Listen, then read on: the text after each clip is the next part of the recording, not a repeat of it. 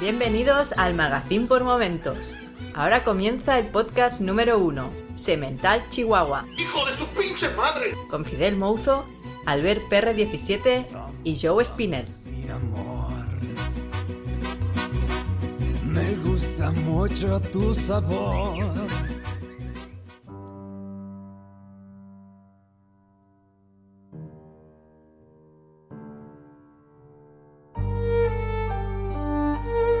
Si tú cuando grabas un podcast se oye mal, no te enfadas y piensas que es un juego, eres una mierda. Eso es lo que eres. Siento decirlo, eres una basura. Tú no eres podcaster, no eres nadie. No vas a conseguir nada en la vida, ni entrar en Origins ni en Podium. Siento mucho decírtelo, esto es la realidad. Esto no es un juego, nada es un juego. Esto que está aquí detrás del micrófono no es un juego. ¿Cómo que radio por internet? ¿Eres imbécil tú o qué te pasa? Yo cuando se me corta el Skype me jode que flipas.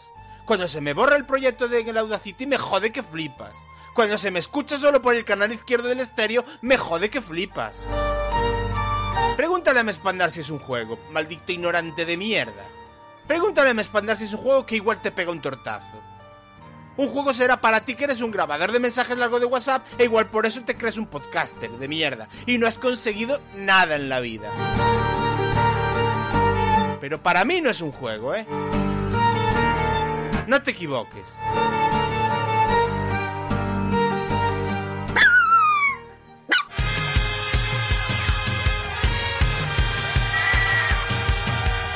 Cemental Chihuahua.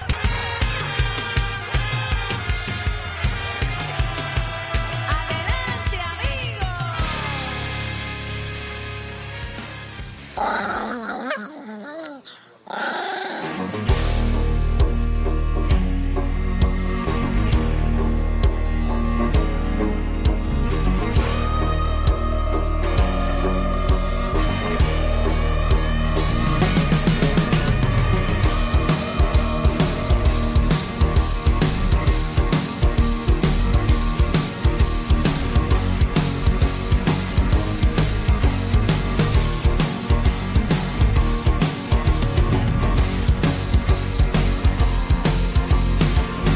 Bienvenidas, bienvenidos al sexto capítulo de esta cuarta temporada de Semental Chihuahua en el Magazine por Momentos. Podcast número uno en internet presentado por podcasters vendehumos y muertos de hambre y que está presente en todos los reproductores de podcast del Orbe, canales de distribución de información Quanon y en las mejores pizzerías de tu barrio. Hoy no me quiero alargar en esta presentación por ser la segunda parte del podcast que honra, loa y admira a Trump, el hombre risqueto, Pumuki mal y desteñido de Manhattan. Lo de hombre risqueto se lo vamos a ceder a Albert como copyright.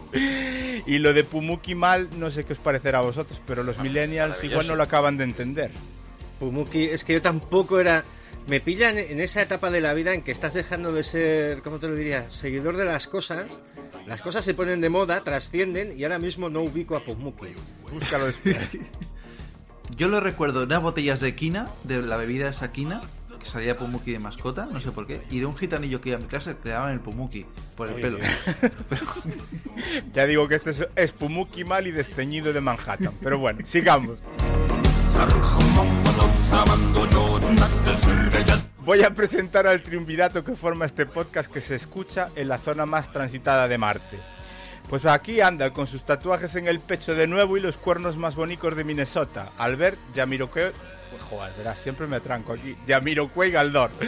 ¿Para qué vamos a gastar otros apodos, no, Albert? Eh, Sí, bueno, eh, digamos que he traído esa inclinación a saltar capitolios, pues en estos momentos, como en Barcelona está movido y hay party cada noche, pues me he ido con mis cuernos y con mis cosas y tengo el placer de anunciaros que tengo un montón de bambas nuevas desde ayer por la noche.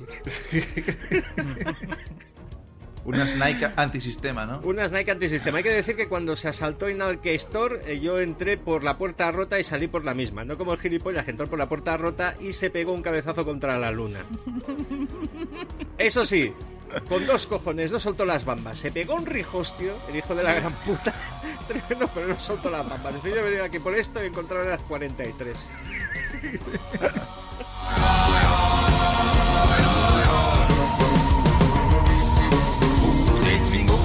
Y aquí hecho un hombre viene el hijo de Melania. Con guion no, guionazo preparado que ya le gustaría exponer al mismísimo Rudolf Giuliani delante de un micro. Barron Trump Spinell. ¿Qué tal, Spinell? Ay, pues muy bien. Eh, eh, pobre, pobre Rudy, porque analizando eh, la última etapa, o sea, tuvo una- serie de percances preocupantes, ¿eh? O sea, el tinte, el- eh, los gases y al final el COVID, o sea, fue- Sí, pero- y encima no le, no le pagan la minuta. O sea, Sí, no le pagan la minuta, pero eh, Rudy tuvo la, la, la caída del caballo ya definitiva cuando le pusieron un pleito por 1.100 millones de dólares, una cosa así. la empresa que se dedica a cosas electorales en Estados Unidos por difamación. Y dijo, hasta aquí hemos llegado, cojo, bajo, me, bajo del caballo, en- me saco, como en las películas del oeste, me saco el revólver y se lo entrego al Marshall. Dejadme vivir.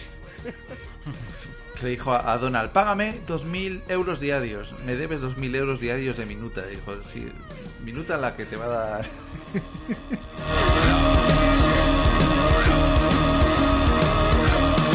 Bueno, y yo, como en el anterior podcast, un señor un poco cabrón, conspirador y que le gusta el protagonismo más que a Juan Carlos Palito, Emiratos Árabes. Fidel Roger Stone Mouzo. Hostia, Roger Stone, intenté, intenté, os lo juro, ¿eh? Ver el documental de Roger Stone y me revolvió tanto las tripas. Está en, está en Netflix. Me revolvió Tremendo hijo de puta. ¿no? tremendísimo, pero además un tío que dice, no, si yo estuve en los papeles del Watergate, aquello que estaban diciendo dónde iba la pasta del comité electoral de Nixon, salía yo y me hizo mucha ilusión. Y dices, ¿qué? Con 19 años. Dice, luego mis padres no me hablaban, pero ahí estuve yo, tío. Bueno, como ya he dicho en mi introducción, vamos, vamos, que nos vamos. Eh, pero porque hoy lo que hay eh, por delante es, es fino. De todas formas, antes de, de nada, ¿qué podemos aportar desde la última vez que publicamos, muchachos? Ay. sobre, sobre el personaje ya ha pasado el segundo impeachment, eso hay que decirlo. Eh, Sí. Pelota al palo. pero, pero muy divertido. Yo creo que cuando llegue ese momento final y hablemos del segundo impeachment, eh, os voy a comentar una cosa que, que es, es acojonante, que solo puede ocurrir en el siglo XXI y lamentablemente no es privativo de la política americana. Que es que alguien que vota eh, no eh, sale y le dice a la prensa que sí. En fin, estas cosas maravillosas. Pero yo creo que estamos un poco, no sé qué impresión tenéis, estamos un poco me- menos intoxicados por la parte americana. Lo que pasa es que aquí se nos han movido mucho las cosas, ¿no? Mm. A mí, a mí, de todas formas, una cosa que quería decir con respecto a eso es que creo que el mismo día que se supo del- de que Trump había zafado el impeachment, si no me equivoco, fue ese mismo día o el día anterior, había, bueno, algo que va a tocar un poquito más adelante Spinel, eh, la sentencia de, de Paco Sanz. ¿Paco Sanz es? No, Sí. Paco, Sí, Paco Sí, Sanz. Paco Sanz, Paco Sanz, sí. joder, es que, es que me falla la neurona ya. No, no. Y creo que ese día estaba muy decepcionado en general. Quiero decir que es que me flipa que es que un tío como Trump saliera indemne y que Paco Sanz salga, bueno, como dirá después, como dirá después Spinel, porque la verdad es que confiaba muy poco en la justicia después de ver semejantes resultados. Por en medio hemos tenido eh, todo lo de Hassel. Lo de Hassel, que vaya al trullo al final por injurias al rey, es una cosa abracadabrante. O sea, es medieval. Pero eh, es que ha coincidido en el tiempo con la sentencia Cifuentes. Que Cifuentes Mm, Ah, ha sido ella absuelta, pero dos colaboradoras, no sé si van a ir a la cárcel, pero les ha salido sentencia, son culpables de falsedad documental en algo que beneficia a Cifuentes. Y dices, no entiendo. O sea, no, no enti- me lo tienes que... Que no me lo explique Risto Mejide. Risto Mejide que dijo... por Dios. "Oh", eh, por redes sociales. Dice, ¿y ahora qué? Digo, ¿ahora qué de qué? ¿Qué, qué me estás diciendo, Risto? ¿Me estás tomando por gilipollas, Risto? Risto, que te casaste con, una, con una chica muy joven, igual por la sedujiste con la labia, pero a mí no me vas a vender la moto, Risto. Eh, Spinel, ¿tienes algo que decirnos antes de empezar ya? Porque ya veo que como solo rasquemos un poco Tira, la tira, superficie. tira que... tira para Nos va- nos em- bueno, pues ya empezamos con el cállate ya, hijo de puta, que eres tontísimo, porque estamos ansiosos. Pero cállate ya, hijo de la gran puta, que eres tontísimo. Cállate, hijo Pero de puta. tontísimo, tío. ¡Cállate, hijo de puta!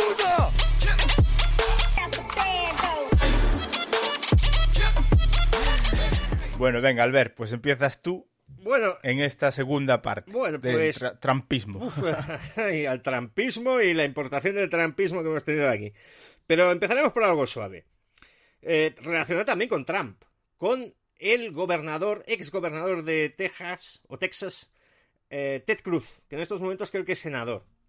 Ted Cruz, eh, hombre que puede recoger el testigo de todo lo que ha sido el trampismo, y en eso está, o sea, se está posicionando muy fuerte. En fin, eh, en Texas, en esta semana pasada, ha habido una nevada del puto carajo, del puto carajo, la era glacial que ha colapsado, por ejemplo, el sistema eléctrico de ese gran estado. El gran estado de la estrella solitaria se ha quedado con los plomos fundidos. Unos problemas de, de- del frío y de la falta de abastecimiento de todo brutales. Eh, leía por ahí que han habido 40 muertos. Poca broma, poca broma. Pues esto ha ocurrido en Texas. Y Ted Cruz, como buen eh, republicano ultraconservador, eh, paleocristiano o lo que fuera, hace unos años tuvo unas declaraciones muy bonitas que dijo, no creo en el cambio climático. Cuando nieve en Texas, me lo creeré. Mira, Ted Cruz, ¡Boom! En tu cara. mira lo que te ha pasado. ¡Zasca! Que decía aquel. y bueno, Cómetela ahí, cómetela ahí. cómetelo ahí todo entero. Que, y que Ted Cruz, por cierto, a, a raíz de la- del asalto al Congreso, eh, la chica esta, Acaso Cortez, dijo... Alexandra, sí, sí, la pobre. Dijo, yo pasé mucho susto porque estos hijos de puta seguramente si me pillan me hacen un, me hacen un roto. A lo cual Ted Cruz dijo, hombre, eh, yo me solidarizo contigo, lamento que hayas pasado este rato y tal. Y Alejandra, eh, acaso Cortés, le dijo, tú vete a tomar por culo porque eres uno de los que les alentó. Por lo tanto, Ted Cruz, con todo el cariño, señor senador, cállese que es tontismo. Ton- bueno, tontismo, que está tomando a la gente por gilipollas, que es una variante de lo mismo, pero que a usted no le sale, no le sale. Por alguna misteriosa razón se queda ahí, se queda en el alféizar de la ventana. Pero eso, eso ya desde que, mm, ese apoyo a Trump, eh, ya desde que fue Trump presidente, porque en las primarias, creo que fue uno de sus rivales en las primeras primarias en las que se presentó Trump, y, y he visto algo, un docu, por ahí o lo que sea, y, y Trump le decía auténticas barbaridades a Ted Cruz también, ¿eh? Lo que pasa es que después supongo que por estos juegos de política o malabarismos que tienen que hacer, al final pues se ve que se llevaron bien y unieron, digamos, objetivos, pero, pero sí que fue uno de sus rivales en las primarias republicanas. Sí, pero es que con, con Trump se descubre eh, un granero de votos. Las cosas son como son. O sea, el presidente es Biden, porque ganó las elecciones creo que con 78 millones de votos, pero Trump sacó 70 o cerca de 70. Es decir, ahí hay una fuerza electoral importante y hay codazos para, para ocuparla.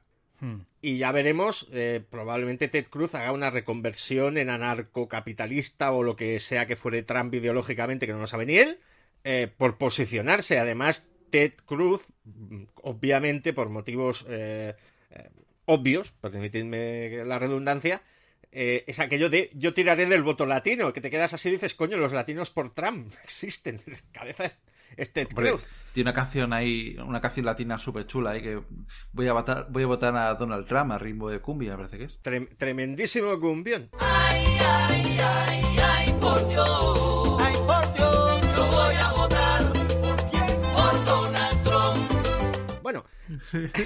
Ted Cruz. Este es el número uno. Eh, en la misma lista y en la misma onda está eh, Gina Carano. Gina Carano, que es crush mío por motivos lascivos. No me importa admitirlo. Gina Carano, pedazo de señora. En todos los aspectos que una mujer me pueda resultar atractiva, lo tiene Gina Carano. Eh, Gina Carano, que saltó a la fama hace muchísimo tiempo, ya por sus intervenciones en películas, tiene una película muy buena con Soderbergh que es eh, Indomable, Indomable. gran película de acción, una película de acción como Dios manda. Ahí ella está muy bien. Había sido luchadora de artes marciales mixtas, etcétera, etcétera, etcétera. Y últimamente pues estaba muy de moda porque había aparecido en mandariniano indiano. y, y tal, con un papel de sheriff de la Nueva República. Bien, pues esta mujer tiene un historial muy complicado en redes sociales, porque ha negado el COVID, se ha cachondeado de la gente que usa mascarillas, es trampista, eh, estaba contra Black Lives Matter, es decir, posicionada a la derecha, muy a la derecha. Pero el otro día batió un récord, que fue decir, es que los republicanos en Estados Unidos estamos perseguidos como los judíos en Alemania. ¿Qué dices? A ver, señora, a ver si nos entendemos que usted estaba analizando el holocausto que hubo 6 millones de muertos. Quien les diga a ustedes que no, no se preocupen, tiene una esvástica en el cojín que tiene en su dormitorio o algo parecido. Ojo con lo del holocausto y negarlo y banalizarlo, porque también cansa un poquito la gente que banaliza las cosas. Usted es republicana, en un país donde 70 millones de personas han votado republicano hace dos semanas, o tres. Usted es republicana en un sitio donde hay alcaldes, senadores, congresistas, eh, gobernadores, senadores federales, congresistas federales, líderes de la oposición en estos momentos, tal, republicanos hay a patadas en Estados Unidos. Fox News sigue siendo republicana. Fox News sigue siendo republicana, igual que el canal de su amigo Ben Shapiro, que es The Daily Wire, eh, donde usted va frecuentemente y, por ejemplo, esta semana ha hecho una entrevista de decir, es que aquí no me persiguen. Bien, toda esta gente es republicana. Se puede ser republicano en Estados Unidos, no se compare usted con los judíos en la Alemania nazi, por favor, porque es banalizarlo un poquito de más. ¿Qué ocurre? Que Disney, porque el último papel importante que había hecho es en el mandarín, ¿no? Eh, dice, eh, a, a Gina Carano no la vamos a tener más. Y la gente dice, la han echado de Disney. No, no, Disney no la ha echado. Disney tenía un contrato con ella y no la ha prorrogado. Hay una pequeña diferencia. Pero hay mucha gente diciendo, no, no, es que la han echado porque como se ha metido con los judíos y los judíos son los que mandan en el mundo, pues ya ves tú que hay aquí. No. Eh, una gran multinacional no quiere estar vinculado, o vinculada, mejor dicho, a alguien, porque recuerdo lo que ha ocurrido en Estados Unidos a principios de este año, que es el asalto al Congreso de los Estados Unidos por parte de una turba, con seis muertos. A ver, que cada uno es soberano de sus ideas, pero si yo tengo que pagar el sueldo y soy una multinacional de la comunicación, lo que no quiero es tener problemas. Porque una temporada del, del- del Baby Yoda vale entre 100, 120 o 150 millones de dólares. ¿De acuerdo? Sobre el futuro de Gina Carano. Gina Carano acabará, mm, porque lo ha dicho, muy vinculada a este tal Ben Shapiro. Ben Shapiro y su portal The Daily Wire. The Daily Wire está en el mundo para que los famosos fact-checkers, los buscadores de fake news, se vuelvan locos cada puto día. O sea, Ben Shapiro está en la lista o en la cuerda de los Bannon de toda la vida. Pero Ben Shapiro tiene mucho tirón y le ha dicho a Gina Carano que le va a pagar una película, con lo cual probablemente tengamos rifles, biblias y cosas así por el estilo durante una hora y media y Gina Carano pegando probablemente a manifestantes del Black Lives Matter o cualquier cosa que les dé gustito. No os Con, con Chuck Norris ahí. Sí, no, no, Chuck Norris en comparación es un moderado, un izquierdista peligroso. Con lo cual no os Bueno, preocupéis, Gina ca- Carano no está en la calle, ¿eh? Tiene que la recoja. No, no, no. Hombre, hay una campaña ahora que han promovido que se llama Cancela Disney. Hijos de puta. Pero bueno, eh, han salido a su apoyo Kevin Sorbo. Bien, eh, otro Ted. Cruz, obviamente. Maya Conchita Otro Alonso, que yo no la veía desde Predator, me parece. Bien, latina por Desde- Trump, muy bien. Y, y es lo que tú dices, o sea, están ahí contra la campaña de, acoso que ha subido Gina Carano, eh, cancel Disney Plus. Y, Kevin Sorbo dices, joder, Kevin Sorbo vuelve aquí a las andadas después de las hostias que se recibió en... Por su, ¿Qué dijo en el... cuando fue el salto al Capitolio? Que dijo que eran encubiertos, que no eran de RAM, ¿no? Los... Eso, eso me lo dijo un, un- un tío en mi propio podcast, me dejó varias notas, varios comentarios, al final lo he bloqueado. Al final lo Ay, porque ya, ya me cansaba y me aburría, me soltaban unos tochos muy pesados, ¿no? Pero aquello de, es que eran antifas disfrazados, y- eh, vamos a ver, que el que se ha hecho famoso se hacía llamar el chamán de Quanon. Shaman, sí. Sí, sí. el chamán de Quanon, que dice, es que está en la cárcel y claro, es como es vegano, no, no, no es que es vegano, es partidario de la eh, alimentación natural porque sigue las eh, una dieta nacional socialista de la época de Hitler o una mierda así por el estilo. O sea, Ay, Dios. ojo con el chamán Quanon y ojo con... No, joder, tío, no vengáis a vender motos, tío. Que estamos en, en el siglo XXI, al menos que sean eléctricas. Y bueno, Kevin Sorbo Ay, pues Dios está mío. en eso también. Cuando ahí atrás habíamos comentado y habías traído tú también aquí al podcast a Leticia Wright, a Leticia Wright, o Sí. tal, por el tema aquello de que negaba la eficacia de las vacunas y todo ese tipo de historias de, de tal, que incluso pensábamos que podía ser cancelada en, en Disney también, eh, por, porque de hecho hay bastantes rumores de que podría ser incluso ella la que cogiera el rol de Black Panther, ¿no? Tampoco, tampoco sé exactamente si las declaraciones, por un lado, negacionistas de esta muchacha con respecto a las vacunas y el coronavirus, con lo de Gina Carano, pues son, mm, comparando el ser republicano con, con un ser judío, son equivalentes. Pero vale que a lo mejor tenía firmado para el mandaloriano Gina Carano, pero con todos estos productos Disney que, que había anunciado con respecto al universo del mandaloriano, que iba a hacer uno de los Rangers de no sé qué, o de la Nueva República, o no sé qué, bueno, es igual. Tenía pinta de que iba a seguir. Sí, Mm, seamos realistas. sí, Vamos a ver. sí, eh, sí, pero mm, hay, hay- que ser honestos. Otra pero cosa hay, es que hay que otro tú, Ranger de la Disney- Nueva República en el Mandaloriano, ¿eh? Sí, ya lo sé, ya lo sé, que sale en el primer capítulo de esta última temporada. Ahí está. Pero, claro, pero, pero cuanto menos, yo creo que tanto eh, porque volviera a ser un personaje recurrente en la nueva del Mandaloriano, como en esa serie nueva, tendría pinta, o eh, sería bastante lógico que Gina Carano repitiera. Entonces, que Disney hace muy bien, por las razones que tú has comentado con respecto a que tiene muchos millones de dólares metidos en esos cestos como para que venga una tarada que no puede controlarse. Porque yo creo que en el fondo el problema está en que eh, Gina Carano tiene pinta, porque ya no es la primera que, tiene, ¿no? O sea, yo estoy seguro que tú serías capaz de decir otro tipo de, de trifulcas en las que Gina Carano ya había manifestado sus posiciones más o menos políticas.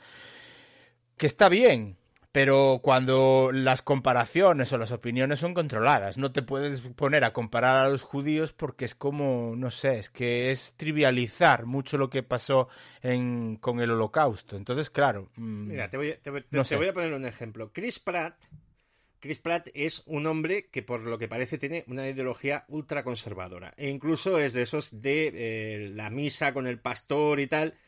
Y por lo que parece, pues a la congregación que va es aquello de ojo con los gays que van a destruir el mundo y tal. Chris Pratt tendrá la ideología que tiene, más o menos es, digamos, sospechoso de, de ser ultra lo que sea, pero Chris Pratt tiene el buen juicio de decir, esto es cosa mía y no lo trasluzco Sí. en redes sociales. Entonces, la gente que le paga, que sigue siendo Marvel Disney, dice, pues me importa una giga donde vayas tú los domingos misa. Ya sabrás tú lo que haces. O sea, eh, ¿cómo te lo diría? Es que estamos hablando de empresas multinacionales sí, sí, y el sí. mundo es más grande que Estados Unidos. El mundo está lleno de gente, por ejemplo, que no tiene el color de piel blanca. El mundo está lleno de gente. Hay continentes enteros con gente de otros colores. Amigos. Hay gente que la sensibilidad esta de soy republicano y creo que estoy salvando mi país asaltando el Congreso no lo entiende de ninguna de las putas maneras del mundo. Hay gente en países que son la puta mierda que están flipando porque en Estados Unidos asaltan el Congreso. Y dice, joder, me cago en la hostia. Que estamos aquí, que, eh, mataríamos por tener unas elecciones libres. Y me venís con estas tonterías. Es decir, eh, por, por, eh, por raso y corto. O sea, aquí hay gente que está moviendo negocios de mucho dinero y que dependen de la imagen que dice, yo no quiero tener este follón. ¿Qué es cultura de la cancelación? Pues sí, probablemente sea cultura de la cancelación, pero vamos a ver, si, para mucha gente el término es el mercado amigo le sirve para justificar cualquier mierda, cuando es el mercado amigo en esto, cambian de opinión y te empiezan a hablar de libertades de expresión y, yo quiero dejar bien claro que estoy por la libertad de expresión mientras la libertad de expresión no sea un ataque mm, o una amenaza a, la a las libertades y a la vida de otras personas. Ves. No, hay tanto. Totalmente. Es que, es que es lo que está pasando últimamente, que las palabras al final son, eh, si son lesivas para terceros, no es libertad, es ataque, efectivamente. De todas formas, yo ese discurso que, que puede ella o ha utilizado ella con respecto a esa... Hay cierta persecución a la hora de, de dar ciertas opiniones, eh, lo veo aquí en España cada dos por tres. Y, ya hemos hablado de alguien que además le está sacando bastante rédito económico al particular. Sí, sí. O sea, eh, eso es, eh, o sea, es, es algo que yo tengo en la cabeza. O sea, las opiniones son opiniones y los hechos son hechos. Un hecho es algo que ha ocurrido de verdad y es comprobable. Una opinión puede estar argumentada o ser que te has tomado tres carajillos en la barra del... Bueno, en la barra del bar no se puede ahora mismo, ¿no? Pero que te has tomado tres carajillos en tu casa y sales contento. O sea, no todas las opiniones son respetables, ni todo el mundo, a mi juicio, y lamento expresarme así, no todo el mundo es respetable. Hay muchos gilipollas por el mundo. Mucho. Mira, justamente estamos ahí. Sí, sí, sí, es que está- es, es así, es así. Y, y después también hay veces que sobre según qué temas puedes tener tu opinión, siempre que sea una opinión fundada, no la opinión que te llega por el primer mensaje de WhatsApp que, que- te aparece o por, bueno, pues esto que se dice siempre de hacer de cuñados. Que yo soy el primero, que muchas veces, y nosotros creo que en este podcast habrá veces que caigamos en el cuñadismo, pero siempre que se haga con respeto, no es verdad, vamos. No, sí, tampoco sí, sí, que tengamos la razón absoluta Nosotros somos respetuosos. Esta sección, se- el título lo dice. ¡Hijos de puta! ¡Tontos! Pero eso es, pero porque, porque se lo merecen. Se lo merece fuerte. Mirad, eh, sobre el tema de las opiniones. Hoy, por ejemplo, si me permitís una anécdota personal. Eh, todo lo que está pasando de las manifestaciones del, del tío este del Hassel. Pues aquí en Barcelona pues han derivado en eh, incidentes ya más graves, ¿no? Han habido eh, quemas de motos de particulares, que ya me dirás tú, la gracia que te hace. Han habido pues incendios que se han... Ha estado a punto de propagarse a edificios, incendios muy graves. Hubo uno en, eh, en la calle Aragón, que yo me quedé flipando, digo, no, Sí, no ha prendido sí, sí, fuego al edificio de milagro.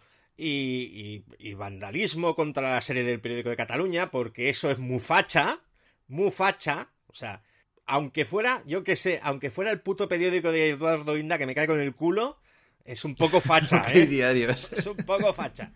Han- ha pasado todo esto. No. Y, por ejemplo, ayer, pues se llegó a, a que se repitieran determinados incidentes, hubo cargas policiales, los policías los tenemos locos también. Ojo con los policías que también van muy sueltos. Hombre. Y hablando con unos allegados, les digo, ayer en la tele, en la misa del sábado, en el Preguntas Frecuentes, salió Miquel Samper. Y me dice el allegado, sí lo vi y no me convenció. Le dije, me parece muy bien, pero el problema no es que Miquel Samper te convenza o no, o me convenza a mí o no. El problema es que Miquel Samper con Barcelona en llamas está en la tele, conectando desde su casa vestido con un chándal, en vez de estar aparentando que le interesa lo que está ocurriendo en Barcelona que está en llamas. Es decir, y, me, dio la razón. O sea, llegamos a un punto de acuerdo partiendo de opiniones, por ejemplo, políticamente dispares. Eso es contrastar opiniones basándonos en, en hechos objetivos. no es, Sí, no, no, es, no, es la cuñadez. O sea, la gente razonable cuando habla y se expone cosas y se escucha, llega a acuerdos mínimos. Eh, cuando alguien se dedica a dar porrazos y a soltar la primera pollada que le sale de la cabeza y luego si no le gusta la respuesta te llama facha, pues estamos hablando de otras cosas, amigos. Así de claro. Sí, sí, sí. Y, de eso, vamos, en, el, en cualquier entorno es muy reconocible. Sobre todo cuando ¿qué quieres. Yo siempre digo que la- las, las discusiones y las tertulias, siempre que se muevan en ámbitos de grises, está genial. Como uno está en el blanco y otro está en el negro, eso no se va a mover. Sí, sí. Miquel Samper, no sé si lo he dicho, es el jefe, eh, de- es el conseller de Interior, es el jefe de los Mossos. Para que os hagáis una idea de la magnitud del desastre, pero bueno. Hombre. No, y también TV3, que dices, estaba BTV, eh, una televisión local, de cierta manera, eh, transmitiendo todo lo que está pasando en Barcelona, y TV3 no se veía nada. O sea, eh, como, si no, como si no pasara nada, o sea, tapando la información. En vez de decir, tiene que estar TV3 en la calle. No es tapar la información. O sea, en BTV Bueno, sí, hay o- periodistas, o al menos hay un Sí, exactamente. mando en BTV que dice, coño, va- vamos a pillar Hay que cubrir esto. Hay que sí. cubrir esto, vamos a sacar cámaras y vamos a sacar redactores y con cuidado que nos pillen, porque esa es otra. Pero BTV lo hace. En TV3, como al fin y al cabo lo que están haciendo es no querer asustar a las tietas, porque de eso se trata, no quieren que las tietas pasen susto, eh, pues, eh, pues te explican. O sea, en TV3 básicamente Preguntas Frecuentes es ese programa donde cualquier entrevistado, si es de la cuerda, puede hablar de lo que le sale de la polla mientras la presentadora se hace un dedo debajo de la mesa. Porque más o menos va por ahí los tiros. O sea, esa es la diferencia, amigos. O sea, eh, me, me sabe mal porque siempre Hmm. No, no, sí, acabamos sí, sí. hablando del puto monotema, pero es que cuando lo ves aquí es, es de Aurora Boreal.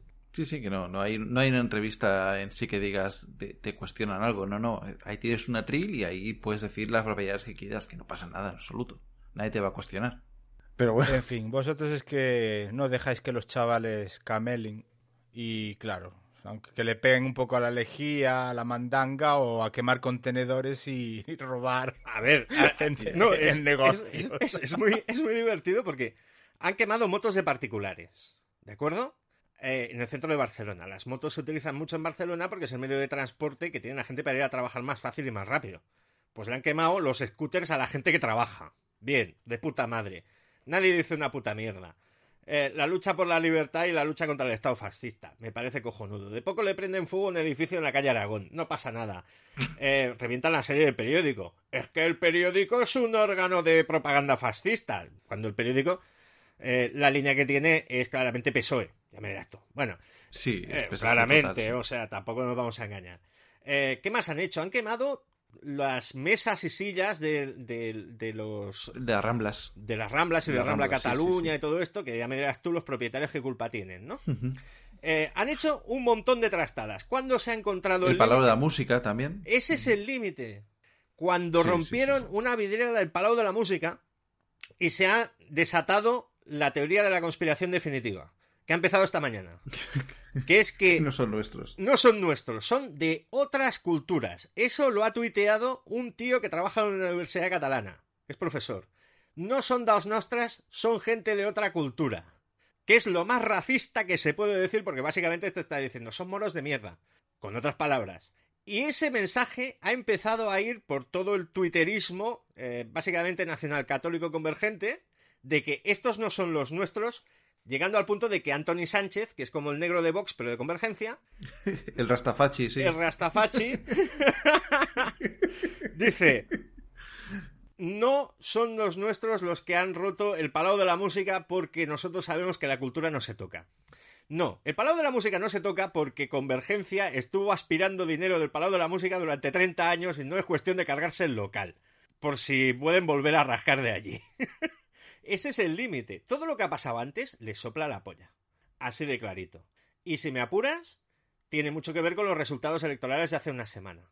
Porque ahora mismo el presidente en funciones y el que se supone que va a salir presidente, que es Pere Aragonés, está desaparecido en combate.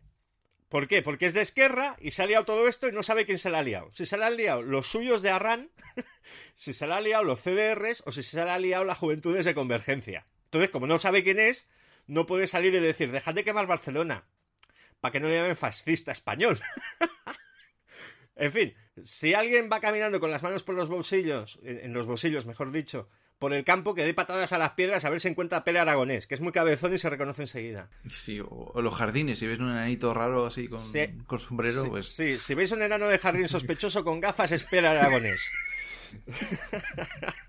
La verdad es que eh, con toda esta historieta de Hassel y tal, se, el tema de la libertad de expresión ha levantado. uf, hay, mucho debate, ¿eh? hay mucho debate. Y estoy muy en la línea de lo que decías hace un momento con respecto a que la libertad de expresión, mientras no le no sirva para darle a alguien en la cabeza o agredirle, en este caso mm, de manera verbal, porque bueno, hice un podcast en galego hace poco donde decía yo que las palabras mm, usadas de, la forma conveniente no son inocentes mm, para nada. Claro. Teniendo esta conversación con gente y tal, la verdad es que me ponían un símil que puede ser un- una barbaridad eh, si lo piensas, pero en el fondo tiene algo de razón y es ah, la libertad de expresión al final es cierto que hay que intentar no mm, es- estrictamente regularla, pero sí de alguna manera moderarla. Es como el que está en un debate. Si al final todo el mundo se pone a chillar, ese debate no hay quien lo entienda. Entonces aquí en la libertad de expresión también hay algo así. Pero me, utilizaban un símil que la verdad es que me llamó la atención por lo potente, pero al mismo tiempo es bastante expresivo. Y es que eh, por un lado está el sexo y por otro está la violación. Una violación deja de ser sexo. Mm, Pues- pues no. No, pero sí, sí. sí, No, pero, pero, pero ya pasa a otra Sí. categoría. No, claro, y, claro. y- y esto podría llegar a, a- a- a ver, que la gente lo entienda como símil, no estamos comparando ni mucho menos, eh, pero al final, si, si el sexo agrede a otra persona, ya no es sexo, ya es otra cosa. Y en la libertad de expresión mm, podría haber algo así similar. Ya, pero Hassel, Hassel es un tío. A ver cómo te lo explicaría. Es un gilipollas. Es un gilipollas. O sea, ser gilipollas no es delito. acabar. Ser- ser gi- No, no, no, claro, exactamente. No, es no que- está penado, es un niño. Eh, en lo suyo, sí, exacto, es un ninja, ha llegado a la perfección. O sea, Hassel ha dicho cosas como que habría que pegarle un tiro en la nuca, a- me parece que a José Bono. Que había que meterle un coche bomba a Pachi López.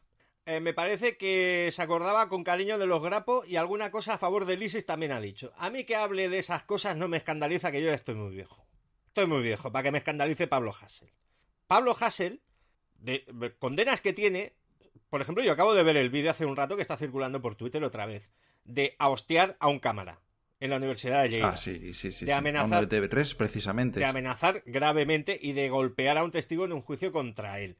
Eh, tiene cosas de, de- de agresiones físicas y ya tiene un palmarés. Pero lo que diga Pablo Hassel a mí no me escandaliza porque Pablo Hassel tiene que nacer tres veces para que me escandalice. Porque básicamente en mi archivo mental está en la G de gilipollas.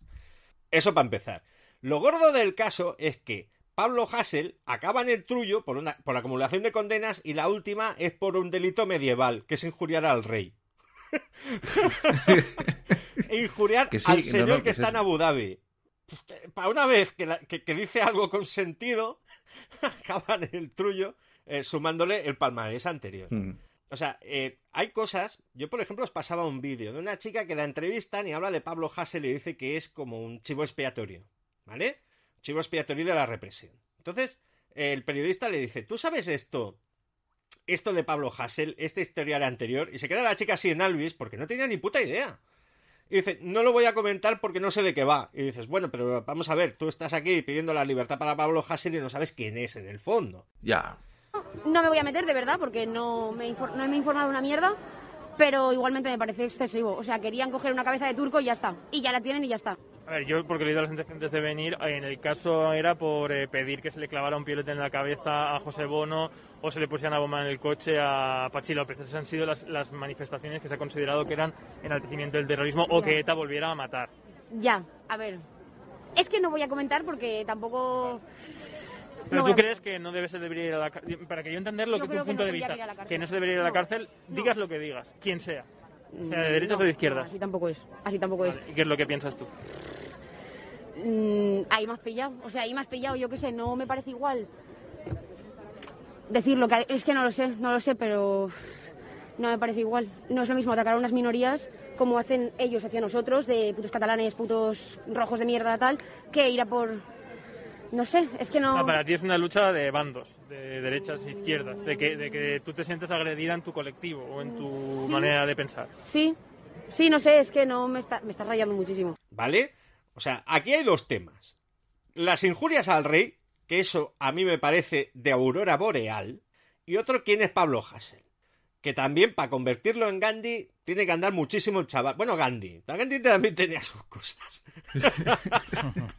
o sea, para convertirlo en, en- en alguien ejemplar, un referente para la izquierda, no. Porque este tío, si están circulando tweets de Hassel que Abascal ya quisiera llegar a eso. O sea, Abascal dice, el referente de la izquierda me pasa a mí por la derecha. ¿Cómo es esto? Sí, sí, no, y llamando zorras a las mujeres y tal. o Y sea, un montón sí de cosas. tiene- O sea, dice, eh, el, el, este, el Jordi Évole merece morir. Porque no sé qué, por sus huevos morenos. Dice, bueno, Pablo Hassel, bien vale de acuerdo. O sea, insisto, nada de lo que diga Pablo Hassel a mí me llega a tocar en pie. Porque este tipo de gente pues funciona así. Nada de lo que diga Hassel a mí me importa una mierda. No, pero que sea un referente de algo, pues dices, no, puedes estar en contra de, la, de que le condenen, e- en esta ocasión, por un delito medieval, como tú comentas. Pero es un tío que en cualquier momento le han dicho, no, no, si me encierran, nos arderán las calles. O sea, Pues bueno. él está contento con, con esta situación. O sea, él no es un tío que diga, hay que llegar a un entendimiento, hay que protestar de forma pacífica. Los cojones. O sea, él directamente lo que quiere es eh, exactamente que haya un caos en la calle, que el movimiento antisistema eh, se posicione con él y que hagan los, todos los destrozos posibles y más. O sea, Claro, pero- Sinceramente es Pero, pero Hassel, ¿de dónde viene? Fa- eh, Pablo Hassel no se llama Hassel. Eso va a empezar. Ribadulla. sí. Ribadulla. Es hijo de un Ribadulla que, eh, atención, es un Ribadulla de Lleida que tiene pasta para aburrir.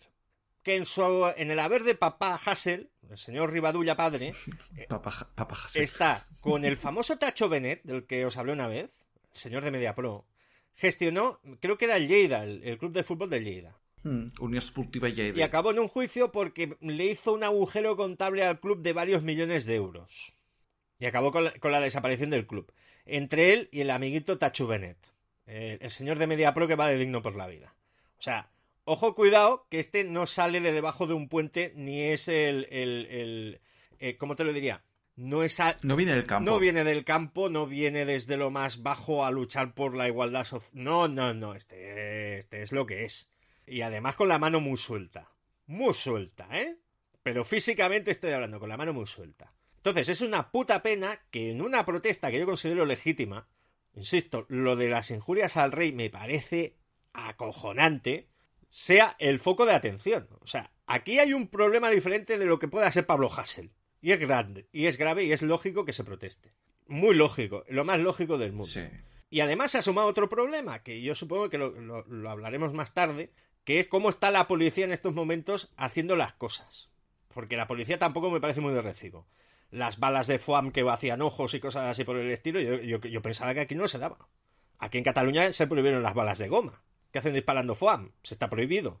Me han dicho, no, bueno, es que es una mira. munición diferente. Digo, bueno, es que pues, no sé qué es peor, una pelota de goma o una bala de FOAM.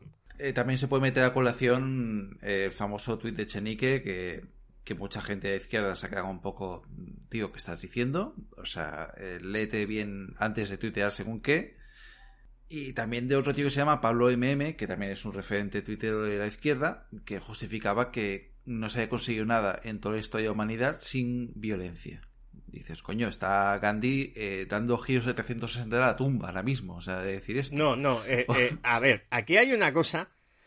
la gente se viene muy arriba. Dice, es que se tomó la Bastilla. Bueno, se tomó la Bastilla porque, para empezar, históricamente la Bastilla no sé qué pensaba la gente que es. Pero se tomó la Bastilla por, eh, digamos, estrategia un poco militar. O sea, la Bastilla se tenía que tomar, entre otras cosas, para armar a la gente y que ocupar París. No me compares tomar la Bastilla, hijo de puta, con quemarle la moto a María del Mar Martínez, que la necesita para ir a trabajar al día siguiente al Prat de Llobregat. Porque no está ni en el mismo puto planeta. Anormal. Que eres un anormal. Si, si quisieras hacer la revolución en Barcelona, te vas y revientas la sede de la casa que está en la diagonal, que la sede de la casa tú la habrás visto, ¿no? La sede de la casa, ¿cómo es de grande? Hombre, sí. Hombre, eso parece la, la- la torre de los Señores Anillos, o sea, parece el Barat Dur o algo así. Sí, sí, o sea, como que no sabes dónde está. Eh, ¿Quieres hacer Sí, algo sí, antisistema? No le quemes la moto a Pepito Pérez. Vete a, a la calle Tuset y si tienes cojones, quemas los Audis. Uno detrás de otro hasta llegar a la perdiagonal. Por ejemplo. ¿Quieres hacer la revolución? No cortes Meridiana, que es barrio obrero. Vete a la diagonal. Que están ahí Claro. todos, los que, todos los de la pasta. Pero no, no lo hace. ¿Por qué? Porque son de los tuyos. ¿Eso crees tú? ¿Eso crees tú? ¿Eso crees tú? Pues bueno, así están las cosas, muchachos. O sea, eh, revolucionarios de opereta y Twitter Warriors, pues a ver si, si os enteráis de por dónde os sopla el aire. Hombre, tanto. Vosotros que, por ejemplo, estáis más al tanto de todas las aventuras y desventuras de Hassel, el tema que saliera posterior y del encarcelamiento, otra condena de dos años y medio, eso le penalizará, supongo que más tiempo en la cárcel, ¿no? Porque son condenas a sumar, o no tendrá nada que ver. Es que tenía un- una especie de trapiz raro que habían llegado a la conclusión de que no lo mandaban a la cárcel si no hacía nada más, ¿no? En tres años, le habían dado un deseo de tres años de que si no volvía a cometer ningún tipo de delito por así acumulativo, pues que no pisaba la cárcel. Pero claro, al añadir este, Eso fue un acuerdo que llegó a él con, con quien fuera, ¿no? A nivel sí, con judicial. el juez o lo que fuera, Claro. sí. sí, sí, pues lo cumplió de puta madre. Sí, sí. No, ya, pero si te, si te cae el de injurias al rey, que eso es lo... Claro, sí, es eso. Es la bota, sí, que hace... Dices, pero, Venga. dices, joder, no habrá hecho, que no ha hecho cosas. Digo hacer, no decir, ¿eh? Digo hacer cosas, que no ha hecho cosas claro. la criatura como para que le- resulta que el remate le llega por ahí. No me jodas. Claro. Está jugando la yenga, ¿no? Y, y- y ha cogido... le ha sacado la ficha que... Pero ya te digo, a mí lo preocupante es eso, que, que una persona que está como portavoz de un gobierno mm, llame antifascistas a la peña que puede ser que algunos protesten de forma pacífica contra la policía o incluso eh, no hagan ningún tipo de acción violenta, pero en este caso estás eh, agrupando, dando ánimos a todo el colectivo que está en la calle, llamados antifascistas y ya les das un no una justificación, pero les das un permiso. Dices, tío, no, no puedes hacer esto. Y menos tú. Claro, pero, O sea, por pero- mucho que digas. pero una cosa es que salgas a protestar por lo de Hassel, como se ha hecho Sí, en sí, Madrid.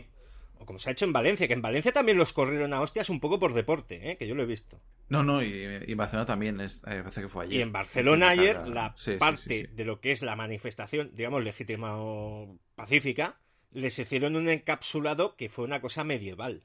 Que yo no sé en qué cabeza cabe encapsular una manifestación a hostias por delante y por detrás. Para que vayan todos a una calle lateral estrecha. O sea, eso juega en una liga que Echenique tendría que decir, bueno, id y manifestaos, pero por el amor de Dios no le prendáis fuego a- al mobiliario y a las cosas públicas y por favor, por Dios, no queméis un edificio y no me saltéis desde periódicos, sed un poco consecuentes, ¿no?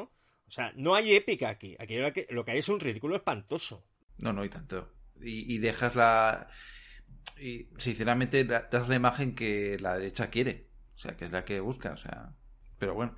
Hay veces que tengo la sensación, incluso, yo no sé si, si, si lo vivís vosotros de esta manera o no, de que debe haber algo en el ambiente diferente que, que creo que el coronavirus ya dejó de ser uno de nuestros primeros principales problemas. Ah, bueno, eso también. Sí, eso, eso- eso- eso también. Eso No, también. no, Sí, es sí, verdad. o sea, lo estoy viendo. Yo no sé si es por el tema de que bajan los contagios, de que lo de la vacuna ya empieza a estar más presente y estas cosas, aunque tenemos- Sí. debería tener mucha más velocidad la vacunación. Pero veo como que la gente ya, eso ya es un problema menor Sí, o por pero- lo menos pero yo- eh, yo- más residual. Yo, yo esta misma semana, vosotros lo sabéis, ha habido un positivo en mi equipo de trabajo, en el, en el otro turno, y a mí me ha tocado pues el PCR y el aislamiento y esperar el positivo o el negativo, y sea el negativo y todo el rollo. Es decir, esto sigue todavía rulando, ¿eh? Hombre, claro no, que tanto. sigue. Claro que sigue. No, no, y es injusto que hay gente que se ha pasado a lo mejor casi un año sin ver amistades por eh, pertenecer a a otra localidad o a otra provincia, lo que sea, y, y esta gente no, no hay miramiento alguno, o sea, como si no pasara nada, como si ya no volvemos a lo mismo, o sea. Seguimos. Bueno, pues me queda, me queda una, el hilo de todo lo que hemos comentado, ¿no? De, de las manifestaciones, yo creo que eh, el, mayor problema ha sido pues lo que ha ocurrido en Barcelona. Las otras, es que yo creo que la gente legítimamente se puede manifestar por la, por la libertad de expresión, e incluso es bonito que lo haga, ¿vale? Eh, pero bueno, el tema Barcelona, el tema Barcelona con todo lo que os he explicado que ha ocurrido, que lo sabéis todos, pues aparece una tal M. Übermensch, que dices, uy, vaya, vaya Nick. Sí, Heil, ¿no? Y, y- y pone una foto, pone una foto del chico ese que se metió en una manifestación de Black Lives Matter con un fusil y ametralló a la gente y se cargó a dos. No sé si lo recordáis, que es un vídeo que, que roló hace unos meses. Sí, sí, sí. Pues pone una foto del individuo este con su fusil y dice, ojalá tener miles como este en Barcelona. Y dices, muy bien, muy bien, tú también, muy bien, muy bien. O sea, tienes el rigo suficiente, que por cierto, como todas las fachas estas jóvenes es muy guapa, eh, digo, tienes el rigo suficiente para no mearte encima mientras estás tecleando en el, teléfono y no cagarte. O sea, es, es, es, es acojonante. Y lo preocupante del caso es que eso, como os podéis imaginar, tenía retweets y likes a morir por parte de gente que sus padres son hermanos. Muy bien todo, muy constructivo también, la parte opuesta, ¿no? O sea, estamos viviendo en, en un mundo donde la gente, eh, no, no sé exactamente, no sé exactamente si en la vida real son como en las redes, pero en las redes dan entre susto, miedo y asco. Muy fuerte. Que, que, que se podría sacar ya el tema si, si, si gustáis vosotros de la contrapartida, claro, de esa manifestación, concentración o lo que coño Ujú. sea Los nazis. de los nazis en Madrid de homenaje a la División Azul. Aparte de, de todo lo nazi, como, como en el padre de familia, ¿qué hacéis? Cosas nazis, ¿no? Ah, estás aquí. ¿Te vienes a ver la peli porno que ponen en el Tetangarten? Peter, ¿no ves que tengo trabajo? Sí, ¿qué haces? ¿Cosas? Sí, ¿Cosas nazis? sí, Peter, cosas nazis.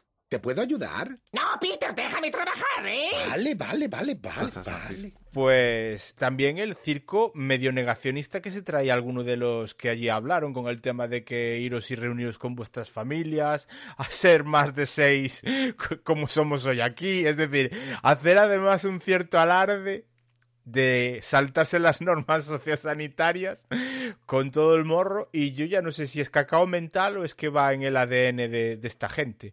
Y después que creo que ahí ha nacido también otra otro ídola, otra ídola para, Oh, para sí, Albert, hombre, ¿no? sí, la, sí. la muchachilla. ¿Cómo se llama La la, Peralta, chica? sí. La Peralta con... Isabel Peralta. Isabel Peralta.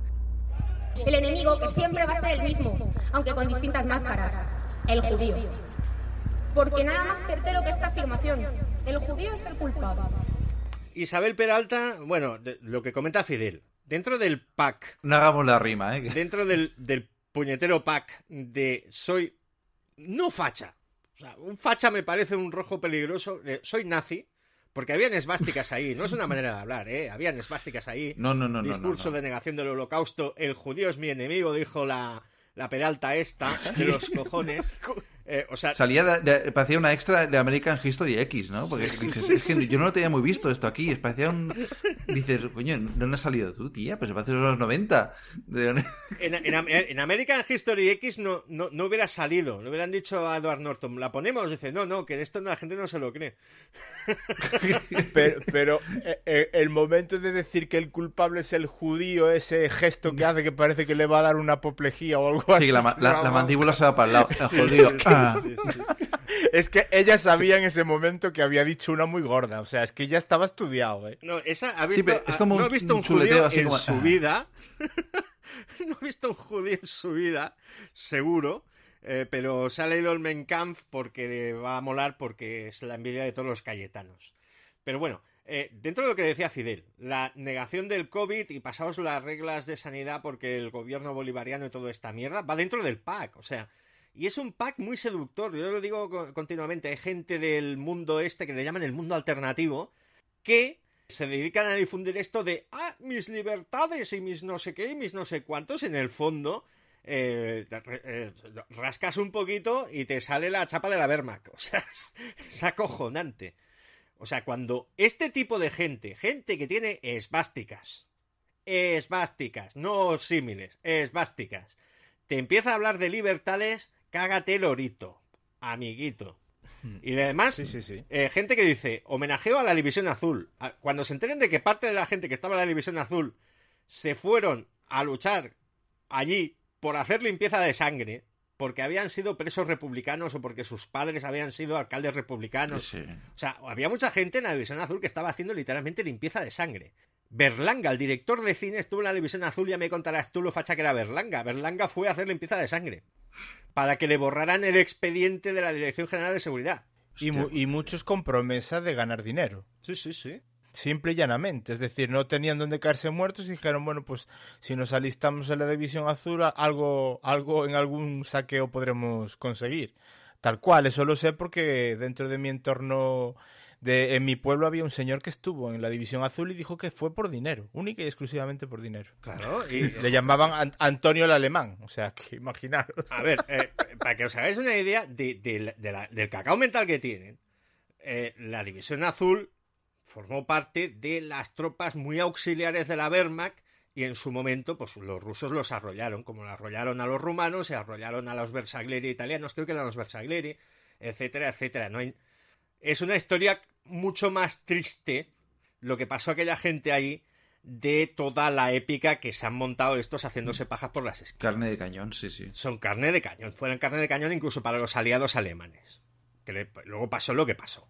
En fin. Pero bueno, sobre Isabel Peralta. Isabel Peralta ya ha empezado a hacer el tour. Ha empezado a hacer el tour por medios de internet. Creo que estuvo con un tío blanco hetero. Qué raro, ¿no? Sí, Sí. sorpresa.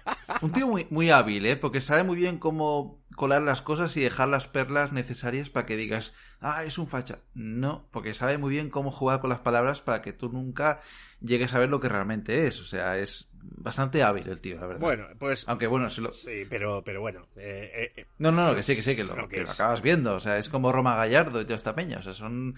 eh, siempre que hacen una entrevista o lo que sea, pues eh, saben dar ese, ese toquecito para que digas, ves, ves, ves. Isabel Peralta, con lo que ha dicho, con lo que ha dicho, está en el nivel de las cosas que ha dicho Hassel. o sea, así de claro. Computa en el mismo. Está en el mismo cajón, está en el mismo archivador. Bueno, pero Isabel Peralta, yo le. Yo estoy frotando la bola de cristal en estos momentos. Y, y os puedo decir que igual acaba en el programa de Iker Jiménez con la deriva que lleva el chaval.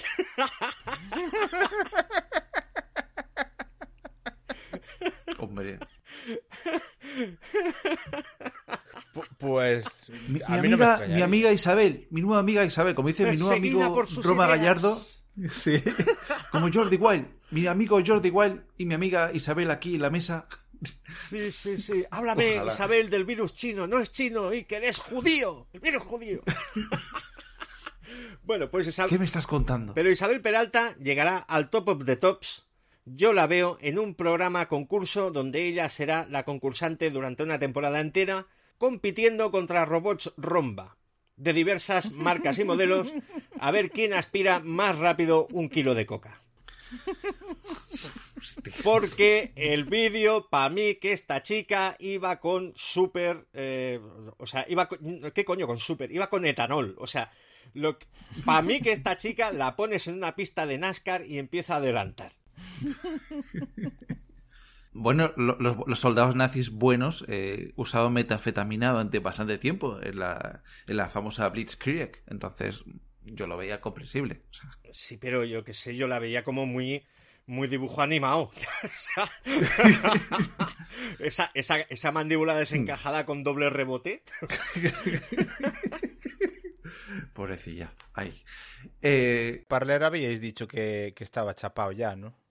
Creo que sí. A Sí, mí me han Lo echado. digo, me parece. lo digo porque he visto, he visto que, la, que la cuenta en Twitter se la han suspendido a la Isabel Peralta esta. Y después que lo que sí que me ha sorprendido dentro de su juventud, 18 años, ¿en qué entorno se ha criado esta Yo muchacha? puedo para responder a eso. Te lo puedo de decir, ¿eh? Sí, Sí. dilo, dilo, dilo, Joe, que es muy divertido. Bueno, a mí me sale porque, bueno, ella ha dicho que sus padres le han echado de casa, que no le hablan. Pero claro, es que eh, su padre es un ex edil del PP de Toledo, que acabó en España 2000, ese partido neonazi, que yo siempre lo confundo con Democracia Nacional, los fusiono, los llamo Democracia 2000, me hace un nombre maravilloso. Tampoco les importará, Y- ¿eh? No, aparte mola, Democracia 2000, ¿no? Parece muy Mad Max, ¿sabes? Así como... y, eh, y, y entonces ese tío acabó como, como acabó al final en, en el PP como, con- como concejal, o sea, pasó de... O sea, ella, esa niña ha, ha mamado, eh, pues, el neonazismo desde pequeña, o sea, ¿Puedo, puedo- si ha visto a su padre hacer en un España pequeño 2000... apunte Sí, sí, sí, sí. sobre este caballero? Dicen que era contertulio de Ana Rosa Quintana. No os cuento más. Ay, Este, Madre hay un asesinato múltiple. ¿Jugaba al rol? Y el tío por lo bajini. El rol lo inventaron los judíos. ay, señor. No, pues, pues la chica es un caso de, de demasiada pasión por lo suyo, ¿no? Atención, O sea, que, que- está matriculada para estudiar historia. O sea, Ah, qué bien. tú coges y empiezas, empiezas, yo qué sé. Ah, yo qué sé, historia del siglo XX y dices, bueno, el fascismo, no sé qué, Mussolini era la puta hostia, rojo de mierda, saltando por ahí, por, por- saltando desde, desde- bajando por las gradas a coger al profesor, rojo bolivariano, hijo de puta, estampándolo en la pared, y tal, yo lo veo.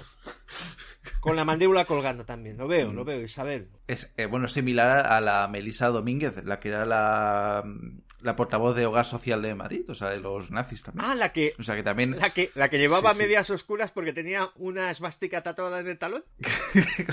Exactamente, la misma, que tenía que ya... eh, La esvástica king size, ahí, el que ocupaba todo el talón, no, no, yo no llevo... Pero ¿cómo llevas botas Y- y en Satya agosto también era de- para venir a la tele? Hostia, tío. Ocupas nazis, ¿eh? O sea, ya... eh, esto es jodido, ¿eh? Ocupas nazis, tío. Parece una pelea de Asylum. El ataque de los ocupas nazis. Tremendo, tremendo. La verdad es que ha sido, claro, y ha sido un poco el, el contrapunto a la otra, a, a las otras manifestaciones, y claro, como esta gente lo ha hecho de manera pacífica, pues igual van a tener la impresión cierta rango de población diciendo, no, si aquí los buenos van a ser los nazis. Sí, ya, pero, pero pasa una cosa. Eh, el- al menos a estos los ves. Los ves, ¿no? Dices, vamos a ver, parece que se hayan escapado de un gimnasio del infierno, porque están todos ¿sabes? Su- superhombres, ¿no? Dices, soy, el, soy un hombre ario perfecto, y lo ves y dices, eres muy moreno para poder entrar en las SS. Bájate de ahí. Pero a estos los ves venir de lejos. Pero hay gente, y, y, por ejemplo en el entorno aquí de Cataluña, hay gente que es muy nazi, no lo sabe. Hay gente que va de progre y es profundamente nazi. Hay un tuitero que se llama David Roma, o se hace llamar David Roma, que tiene unas perlas acojonantes. Y David Roma seguramente se identifica como de izquierdas, de toda la vida, progresista de toda la vida. David Roma, por ejemplo, hablando de los Mossos, eh, pues hay todo esto de que hay que reformular los Mossos, que han estado toda la vida al cargo de Convergencia, que los ha montado como les ha dado la gana, y lo han mandado a gusto. Pero bueno, dice David Roma que tiene la solución. La solución consiste en infiltrar a gente de los nuestros discretamente para que no se entere nadie y prepararlos para que nos apoyen el día de. Eh, literalmente ha tuiteado esto el anormal. o sea, David Roma es, es. O sea, si ve una bola de jugar a bolo, se la folla, porque no entiendo lo de los tres agujeros. Seguro. Eh, pues David Roma, en el fondo, ¿qué está proponiendo? Pues hacer una gestapo. Y se queda igual de ancho porque el tío no es consciente de lo facha que es. Esto está a nuestro alrededor. Vivimos en un mundo donde la gente es muy gilipollas y no se da cuenta, que es lo tremendo. O sea, te toma, te quiere tomar a ti por gilipollas siendo gilipollas él. O sea, pero ¿dónde vas? A veces incluso creo que es un problema, si me apuras, claro, que eso siempre se dijo que los nazis lo supieron hacer muy bien con el tema de la estética y la publicidad y todas estas cosas, pero el mundo, es lo que dices tú, aparte de gilipollas está muy perdido. Está muy perdido porque sí que recuerdo ahí atrás una noticia en la que se hablaba de que incluso había nazis peruanos que eran admiradores de Hitler y que, ah, que, son, que son querían recuperar la raza aria andina. O sea...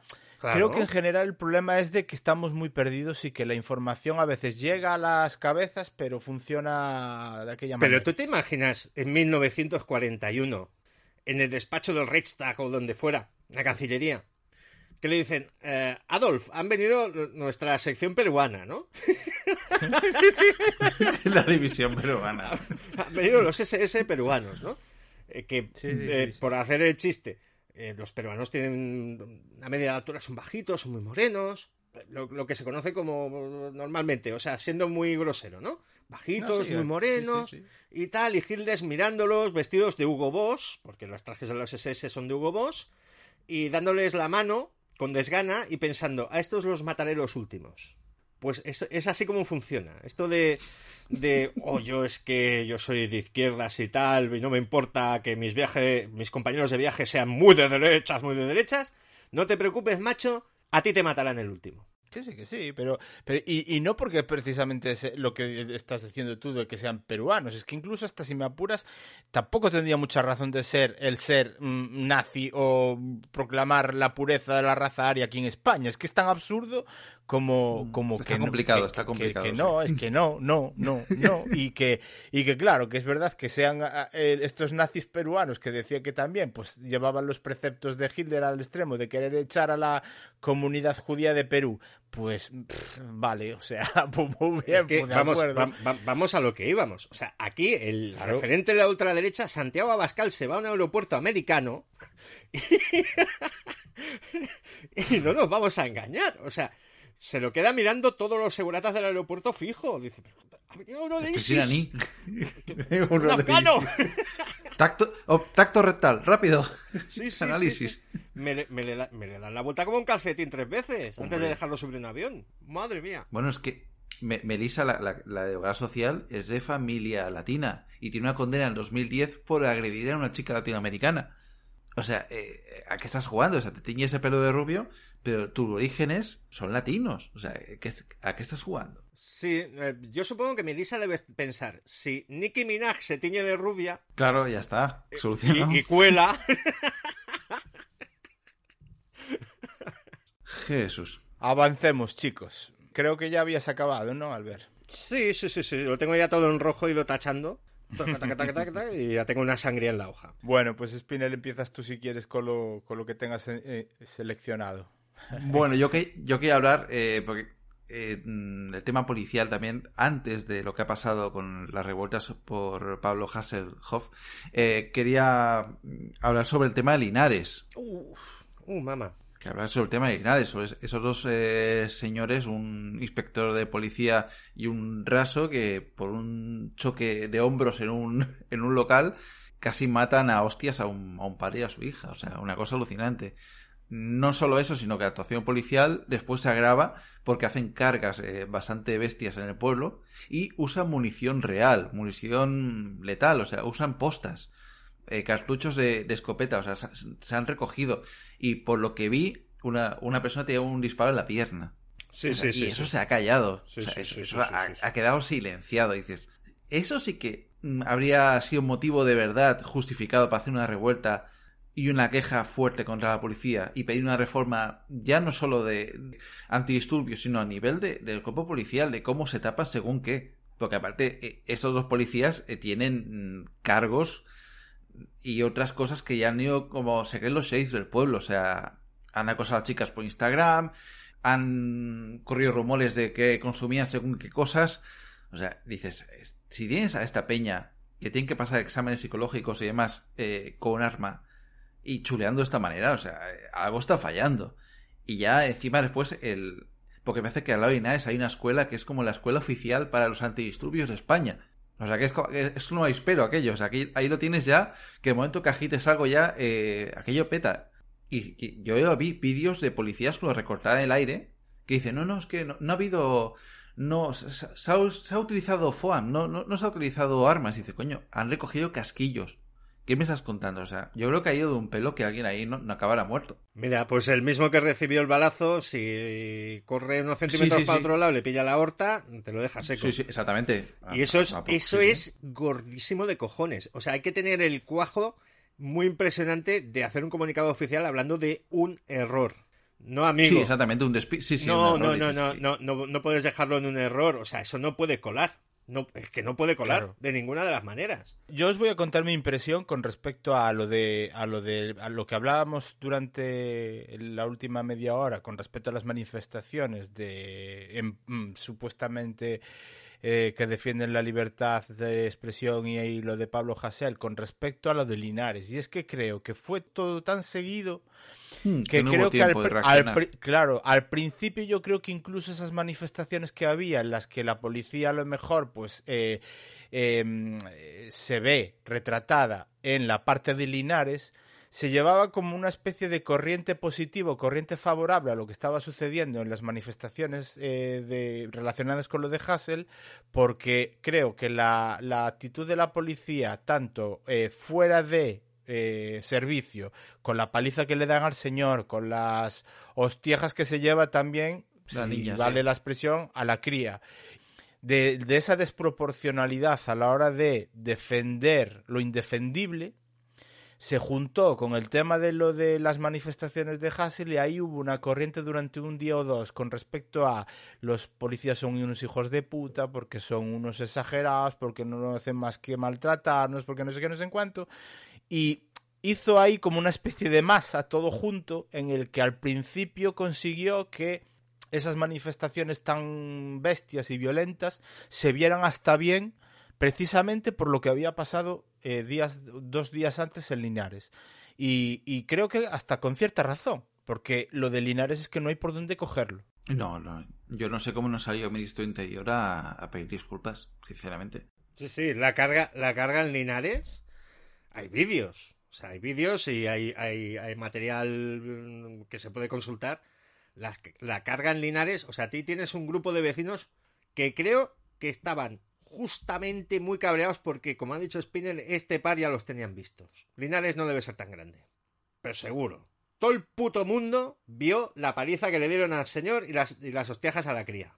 Y no hay por donde puto cogerlo. Todo el puto mundo también vio cómo eh, eh, había un vídeo posterior donde uno de estos tíos, en vez de ser detenido y llevado al coche, pues lo estaban ahí dejando que el tío se bravara y le dicen, anda compañero, tú súbete al coche. Y ni le esposan ni nada. O sea, la gente sí, de sí. Linares estaba que se subía por las paredes porque probablemente estos dos ya habían hecho más de una de estas. O algo parecido, o que los tenían calados. Pero Y se puso a hacer un bailecito, me acuerdo yo, Sí, que se le decían, es un tal, y el tío se ponía a bailar y a chulearles a, a la gente, y dices, tío. Pues la gente de Linares salió a protestar, pero yo no vi un conato de violencia hasta que cogieron y pegaron una carga por quebicos. Sí. Pegaron una carga por quebicos. Les salió gratis. Y se ponen a disparar. Aunque fuera FUAM. Ojo con el FUAM que es muy complicado, ¿eh? O sea, Hombre. ojo con el FUAM que es muy complicado. Aunque fuera FUAM, yo no vi justificación para eso. Pero ni mucho menos. O sea, es putamente escandaloso y medieval. ¿Qué está pasando aquí? O sea, aquí hay una serie de... O sea, yo tengo la convicción de que un grupo de policías no carga porque les dan tener en el mismo momento, reciben una orden de alguien. Oye, vamos a cargar y vamos a disparar el FUAM. de- alguna orden deben de tener, porque es que si no, no se entiende. Es así de claro, amiguete. Yo el mecanismo mental que, que- que entiendo en, en esa situación es la siguiente. O aquí, eh, entre comillas, la policía planta sus cojones o nos pierden el respeto para siempre, independientemente de que la culpa sea de uno, dos que andan liándola por ahí, o tres o cinco, no sé, los que sea, me da igual. Y ellos dicen, o, o- o nos imponemos o esta población la tenemos perdida. Y es un error. Y es un Es una- error. es- porque es- lo que hay que hacer es, imponerse con la didáctica y enseñando de que eh, esos ejemplos de policías no es lo común. Y en cambio parece como que la actitud de la policía es vamos a autoprotegernos. Y eso es el error. O sea, además, eh, la actuación judicial en este caso fue bastante rápida. Se puso, se puso a esta gente a disposición del juez, les quitó la placa, les pitó el arma y los mandó al trullo. Sí, sí, sí. Yo sí. no, es, es- O sea, así de claro. Porque, amigos, en lo de la paliza, se pongan como se pongan y expliquen la batallita que les dé la gana, es que no hay, no hay, no hay Jesucristo que entienda una cosa así. Y es público y notorio a nivel mundial. O sea, yo, mm, de, de verdad, es lo que ha dicho Spinner. Aquí es una cosa para que salga el Ministerio del Interior. Pero bueno. No, y, y- y había un amigo en común que se puso en medio y dijo, o te apartas o te arresto. Y dices, Dios mío. O sea, cuando decía, tío, va, vete para allá, que ha sido un error, no sé qué. Y dices, bueno, no, la verdad pasemos es que a... cosa muy bonita. Sí. Pasemos a un momento divertido también, si queréis. Eh, vamos a hablar de José Manuel Soto. ¡Ole! Este hombre que... déjate querer, mujer, déjate querer. José Manuel Soto, eh, que es un truán, aunque yo había visto referencias a que su orientación sexual era otra, pero me ha sorprendido para bien o para mal de otra persona. Porque yo he oído cosas de, de él a medianoche, eh, la oscuridad, ¿no? Cuando todos los gatos son pardos, eh, buscando el- calor de, del amor en un bar. Eh, ahí lo dejo. Eh, José Manuel Soto, bueno, Bea Fanjul, esta chica del PP muy maja y tal, que digamos que si un día se pasa a Vox no nos va a extrañar, porque tiene a veces comentarios bastante heavies, que se pasó a Parler, que se puso el alias de Fan Hulk, o sea, era maravilloso, Bea Fan Hulk, eh, dijo, Podemos es una anomalía democrática, ¿no? Esto a raíz del famoso tuit de Chenique. Entonces, José Manuel, José Manuel Soto aparece entre la hierba, ¿no? Como un gato acostado, aparece así, asoma la cabecita y dice, tú tampoco eres normal de lo guapa que eres. ¡Ole ahí! Abre, abre paréntesis. Ya sé que no se llevan los piropos, pero no me he podido resistir. Puntos suspensivos. Cierra, cierra, cierra paréntesis. José Manuel, O sea- José Manuel, que no te la va... No. Una paja y a dormir, José Manuel, no. A lo que la gente empezó a decirle, tú tampoco, Pepe, pero por lo baboso. No eres normal.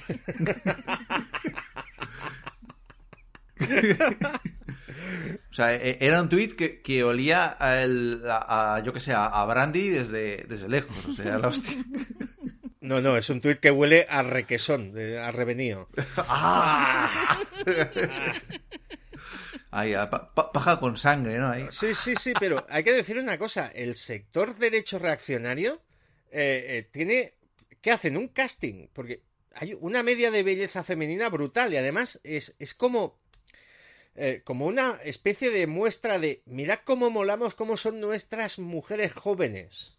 O sea, yo creo que, no sé, es una especie de reacción a lo que habían tenido, ¿no? A Esperanza Aguirre, a, a Rita Barberá o lo que Hombre, fuera. hostia, Isabel Tocino. Isabel Tocino y toda esta gente dice, no, no, no, mira, mira qué hermosas son. Y qué sanas es- Loyola de Palacio. Sí, es, Ah. es lenguaje de película de, de Alfredo Landa. Dice, mira qué sana está. No me jodas. la sección hombre. femenina, La sí. sección femenina. Es que de este hombre ya hemos hablado y seguramente la verdad es que empezaríamos a hacer una, un, un, una- un buceo de tal y seguramente saldría un gente grande, aunque fuera chiquitito. De Soto. él. Sí, Sí. una cosa chiquitica, ¿no? Para los fans Sí. que nos lo pidan ahí. Claro, claro. Sí, sí, sí, sí. hay que ir guardando cosas. Pero la verdad es que si empiezas a leer este hombre, claro, en su timeline de Twitter, buscar algo relacionado con su arte y su manera de cantar y tal es poco probable, ¿no? Más bien es todo con respecto a Podemos, al gobierno, a la, Sí. alabanzas a la policía. Me, me- me- me resulta bastante triste porque es como un poco lo que hablábamos algún día de Alvise, ¿no? Esta gente que no cobrará por hacer esto, es que si no es que no se entiende, te lo juro. Bueno, Alvise, bueno, bueno, bueno, bueno, ya hablaremos, Ese ¿no? Otro, ¿no? Ya hablaremos, ya. Uh. El alpiste. Más, Espina. Pasamos. eh, yo tengo que reconocer que los catalanes somos punteros en hacer cosas, ¿no? Me gusta Cataluña, me gustan sus gentes, su carácter abierto, su laboriosidad. Son emprendedores, hacen cosas, exportan. O sea, si Convergencia fue los primeros que para escapar de un caso de corrupción eh, abandonaron su sede y se cambiaron el nombre, el PP acaba de hacer lo mismo también. O sea, acaba de abandonar su sede y exigen que a partir del abandono de la sede, pues está vinculada con el tema de la caja B y demás, pues que no se les pregunte por nada más de Bárcenas, ni de Aznar, ni de nadie. O sea, se van eh, con rumbo ignorado, no sabemos dónde van a ir a parar. Hostia, qué grande, tío. No, yo lo de, lo de la sede lo había oído, pero esto de, de, bueno, traigamos la sede y ya lo hemos matado, eso me parece Sí, maravilloso, tío. Qué grande. Es como una ración, una ración en pago en versión corrupción, ¿no? Te entrego las llaves y ya hasta aquí, o sea, no...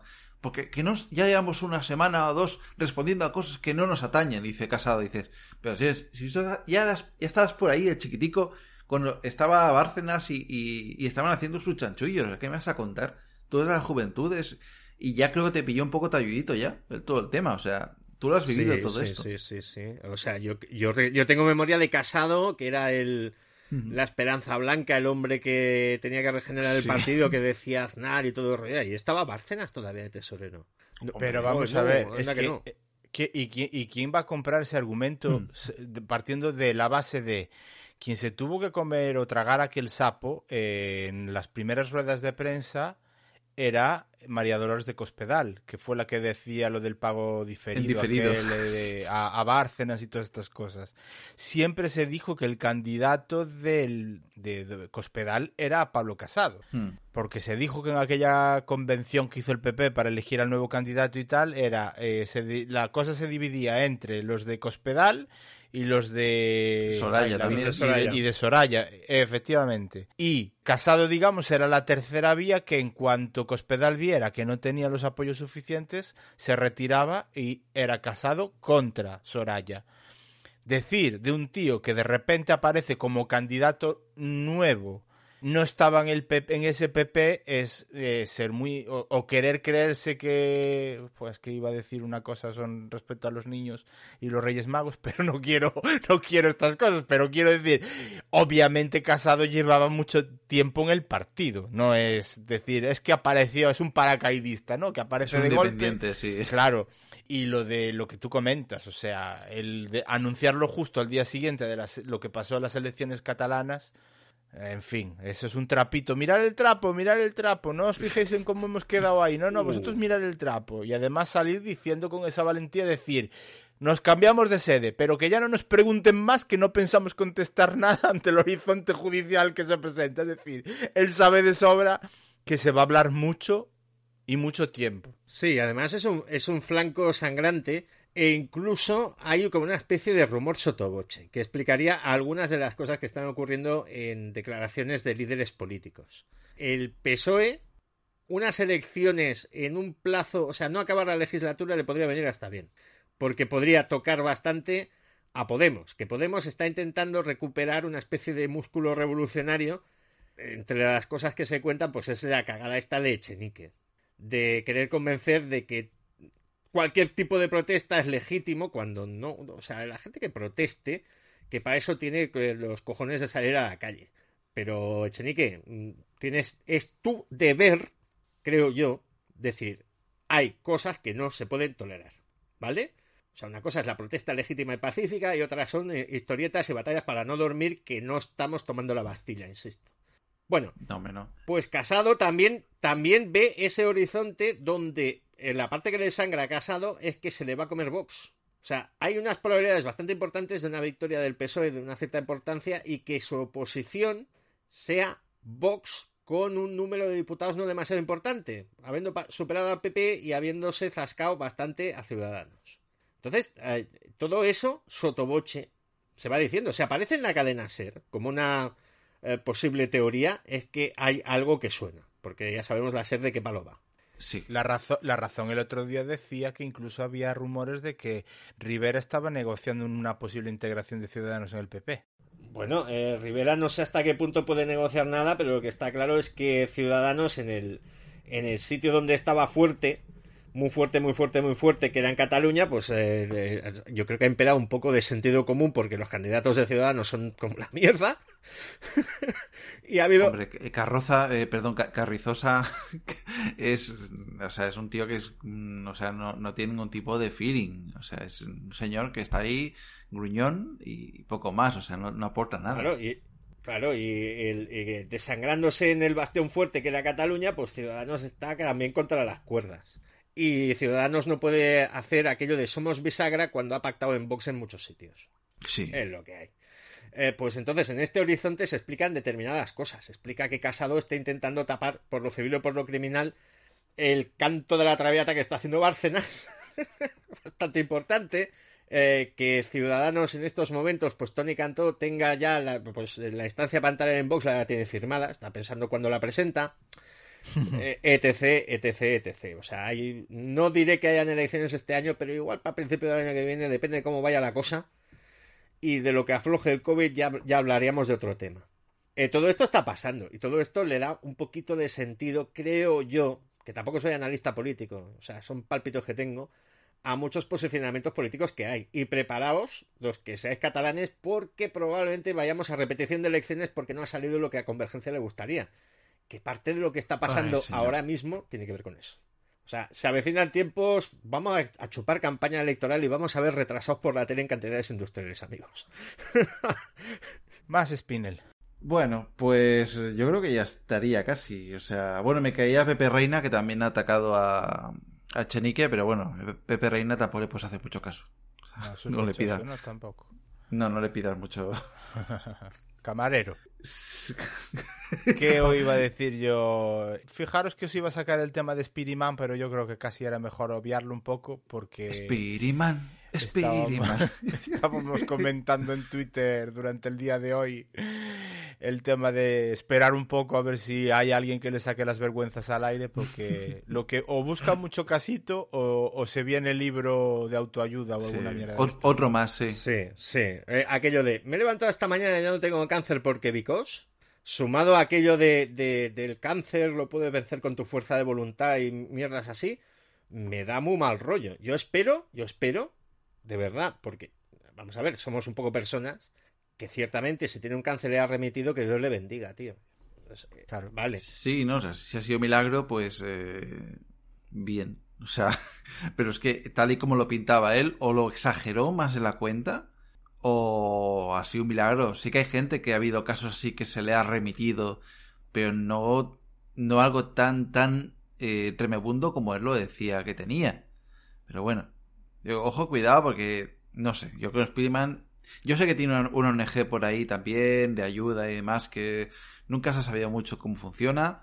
Y es un personaje muy, muy bocazas que, que un día te dice una cosa y al siguiente la contraria. O sea, y que yo creo que se le fue la olla completamente cuando vio que le hacían mucho caso en su lucha contra la sanidad privada en Andalucía, que estaba muy bien que sinceramente con médicos se pusiera a luchar contra la privatización de la sanidad, como él hacía, contra el, contra el PSOE andaluz y tal, y todas las masacres que estaba haciendo, ole, ole por él y sus cojones. Lo que pasa es que parece que o mueres como un héroe o te conviertes en un villano, como decía Batman, ¿no?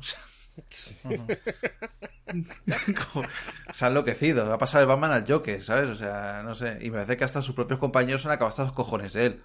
Pero decir que el tumor ha desaparecido y la metástasis también, de todos los huesos y vértebras y lesiones que tenía eh, tremendas en el cuerpo, que llegaban hasta la médula, han desaparecido. O sea, mm, no sé, mm, sinceramente. No sé. Yo espero que algún periodista que tiene, que es su trabajo y que puede indagar todo esto y preguntar a los médicos y demás, oye, pues si es así de verdad, genial pero viniendo de donde hemos venido, de ver lo de, Pablo de Paco Sanz, eh, o sea, eh, Ojo, cuidado, ¿no? Vamos a respetarlo. Ya. La siguiente, mi siguiente elección va por dos vertientes y es la de, bueno, me vamos, nos vamos a centrar un ratito en Madrid. Va a tener de protagonista a las, a las mismas a la misma persona en este caso y es, por un lado, la gente que le hace las cuentas a Martínez Almeida con respecto a la factura que le iba a presentar al gobierno con, para la declaración de zona catastrófica por lo de Filomena en Madrid, que en un principio se iban bastante más de mil y pico millones de euros y que si no me equivoco, y ahora mismo el dato no lo tengo aquí delante, pero al final se ha quedado en apenas unos 150 o algo así. Si mi memoria no me está traicionando, que hoy la, la verdad es que me está patinando un poco. Es bestial que incluso en las facturas pusiera los destrozos que pudo haber hecho Filomena, incluso hasta en las partidas de pádel que se habían suspendido y se habían dejado de realizar. Ajá, claro. Y que des- Uh, Claro, claro. el, el- el daño económico de las partidas de padre. Con esta no contabas, ¿eh? Doctor Muerte. Claro, claro. claro. El, el, te- el tema es que, eh, claro, este hombre cada vez que sale a la calle a hacer cuentas con respecto a los destrozos, si no son de Filomena, son de las manifestaciones del día. Vamos, que hoy parece que está todo esto girando un poco en Pablo Hassel y, y- y todas estas cosas. Pero sí que salió con, con la Isabel Díaz Ayu- Ayuso en plan paseo para ver todos esos destrozos, cosa que, bueno, hasta cierto punto tiene su lógica. Pero hay amigos, hay amigos que se le, ha, se le ha puesto también el señor Almeida, que siempre se dijo que era un solterito de oro, a tirarle fichas también a, a Isabel Díaz Ayuso diciendo que cualquier hombre querría estar con Díaz Ayuso. Hombre, a ver, teni- teniendo en cuenta a, Isabel a, a Isabel no, precisamente a Martínez Almeida, eh, pues que, que- que diga que, que cualquier hombre le gustaría estar con Isabel Díaz Ayuso, pues mm, bien, vale, de acuerdo. Lo que pasa es que creo que al final estamos trivializando de una manera tan bestial la política y que habiendo lo que hay encima, teniendo todos los problemas que tenemos encima, que Almeida por un lado le tire los tejos a Isabel Díaz Ayuso y por otro lado nos salga Margarita Robles también diciendo que tenemos un presidente del gobierno y un rey guapísimos, cuanto menos es, mm, a mí me, me- me duele especialmente, porque creo que estamos centrando las cosas en absolutas trivialidades que no tienen ni sentido ni razón a- en este mismo momento. Ya, pero lo Hay de- gente que lo- lo está pasando muy mal. Sí, dime. Lo de Almeida es que suena un poco sucio. Estar, eh, en el, el verbo estar, eh, de estar, de pasar un rato en, eh, charlando, o es el estar del estar bíblico, del, de la coyunta. De yacer, ¿no? Sí, del yacer. De ¿no? yacer. De- de- es, eh, ¿Qué hombre no que- yacería con esta hembra, no? Exacto, sí, suena más bien a eso. Queda mucho mejor lo de la ministra.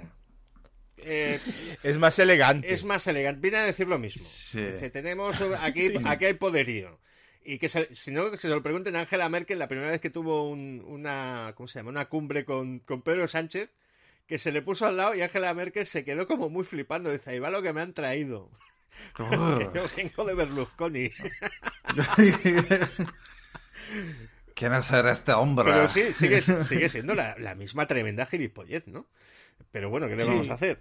A ver, de toda la vida mm, hemos sabido que las mujeres para decir las cosas son más sutiles. Entonces, claro, Margarita Robles ha dicho que son más guapos. Y claro, es verdad que a, a Almeida le puede más el impulso, ¿no? El pensar con otra cosa. Sí, sí, sí. Es como nuestro Imanol, ¿no? Como la foto esa que pusimos de Imanol ahí Sí. con ese rabaco descomunal, pues Sí, pensamos sí. así también un poco. ¿no? Nos- nuestro no no que nuestro Imanol lo podéis ver en la cuenta de Twitter. Nuestro Imanol o sea o sea primero fue creado lo que es un enorme níspero y se desarrolló el perro alrededor no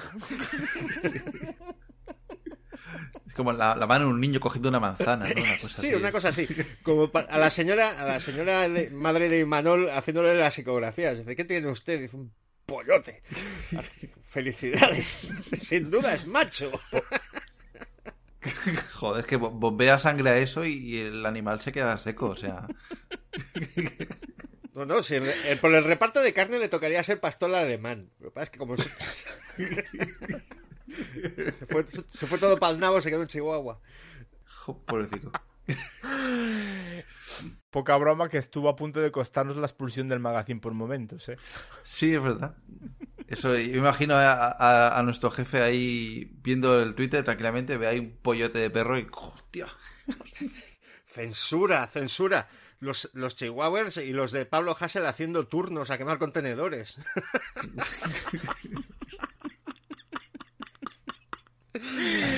Tremendo. La verdad es que si no fuera por lo que es, la verdad es que la foto tiene su punto de bizarrez guapo, ¿eh? Las cosas A ver, como son. yo le enseñé la Bonito, foto, bonito. la foto de este Imanol a mi mujer y le dijo que daba como asco. Y, y la verdad es que la verdad es que sí, tío. Hombre, hay dueñas de perros que cuando el perro se pone cachondo y saca el miembro lo llaman el, el pintalabios, como una forma fina. Ay, mira, saca el pintalabios, pero en este caso no es un pintalabios, eso es, es un rotulador, un, un roter de esos. No sé. Está demostrado que, que- y a lo mejor estamos metiéndonos en camisas once varas y no deberíamos, Sí, pero sí, bueno, sí. que el, el- la, el- la especie en la naturaleza con el pene más desarrollado son los percebes. Ah, joder. En proporción a su... Claro, cuerpo. claro. Claro, tiene sentido, porque para reproducirse, al estar fijado en roca, la cosa se complica, ¿no? Entonces... Hombre. Pero, pero vamos, a- entre, entre el Imanol que sacamos en foto y un percebe, poca diferencia puede haber. Además, yo es que de verdad, bueno, es verdad que nos estamos metiendo en camisas de once varas. No, paso, Bueno, paso. pues a mí me parece un tema un muy pato. interesante, ¿eh? Con un, Sí. con un pollote así, el perro cuando eyacula debe sonar como un disparo.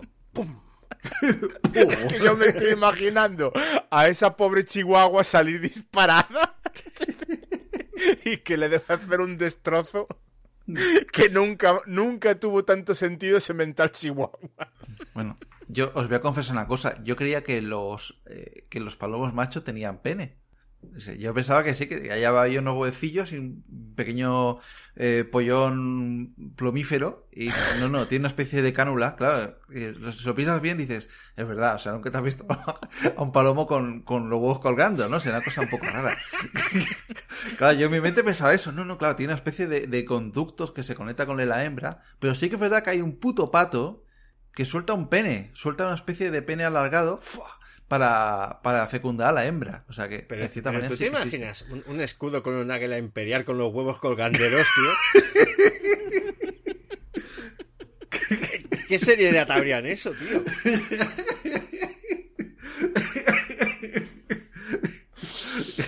Ay. Ay, Dios mío. Est- estas Así cosas- vemos el águila real con esos huevos. Un- o sea, aquí tenemos un, un águila hembra y con la pezuña de camello. No me jodas, tío. ¿Qué quieres comer? Ya deberías saberlo. ¿Oh, sí? Ya deberías saberlo.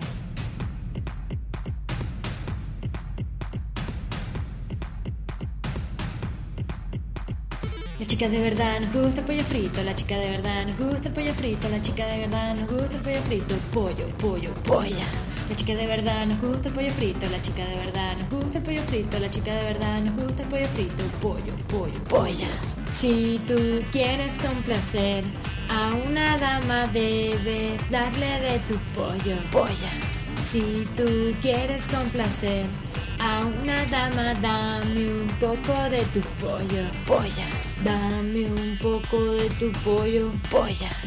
Dame un poco de tu pollo. Entonces, ¿qué quieres de comer? Me provoca pollo. Polla.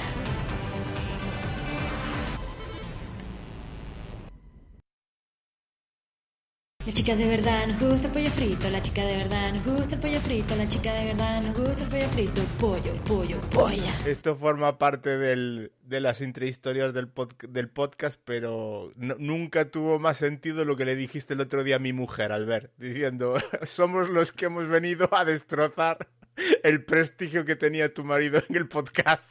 Sí, pero tu mujer, que es un encanto, no me quitó la razón. No, porque no, sa- yo creo que en el fondo te quería dar la razón, pero dijo... No, yo creo que en el "Igual fondo pensó, mal a ti". podríais haber llegado antes y así no tendría la casa llena de los premios estos que has ganado tú, que has ganado un montón, que son todos Claro. de cristal y son muy delicados y todo el rollo aquel. Sí. Porque hay que decirlo, eh, Fidel aquí es el podcaster premiado, multipremiado. O sea, Fidel Lo voy a explicar que si no reviento. Fidel le dieron un premio a Fidel que se le cayó y se le rompió y se lo quedó mirando como queriendo decir, pues ya me ahorro de hacerle sitio. Pues mira, la verdad es que eh, sí, pero no, porque fue el primero. Fue el primero, pero bueno, la verdad es que se me cayó el alma a los... Pero bueno, es igual, que al final Sí, los tiene- premios tienes están guardados en, en cajas, ¿eh? o sea que no... Sí, lo tienes en cajas. Es como- un poco como la casa de Daniel Day-Lewis. ¿no? Los Oscars. tirando y los Oscars Copa ahí, ah. Los globos de oro. ¿Esto por qué película fue? No me acuerdo, tío. Yo qué sé. ¿Qué, tie- qué tiempos aquellos, Albert. En fin. Pues nada, yo en principio creo que más allá de las aportaciones que creo que va a hacer Spinel ahora con el semi actualizando, tampoco creo que hoy nos hayamos quedado, nos hemos quedado bastante a gusto con el cállate ya, hijo de puta. ¿no? A ver, yo tengo una compañera de trabajo. Tengo una compañera de trabajo. eh, no sé si lo va a escuchar. Eh, Verónica, desde aquí un, un saludo. eh, que está muy de acuerdo en que se haga en un futuro una sección de la isla de las tentaciones. Oh, oh, Uy. oh, oh, gracias. Sí, ahí hay que reconocer un que- melón. Yo, hasta donde llego, se ha encargado a el concursante y Manol. Por lo tanto, iros Ay, sí, a tomar pobrecito. por el bullate. Malditos. Que no Que sé si Manol es civil o es criminal, pero... Era, era, un, era un tentador, pero muy, muy buena gente. Lo, hay gente que lloró de la isla cuando lo echaron. Dices, no se merecía él. Porque hay uno de Lleida, que es camarero que va de chuleta musculado eh, y no vale un pimiento. Pero Imanol era un tío muy majo que apoyaba a la gente en la ahí en la isla, a las chicas y tal, sin intentar seducirlas. O sea, el tío súper res- respetuoso, pasándoselo bien.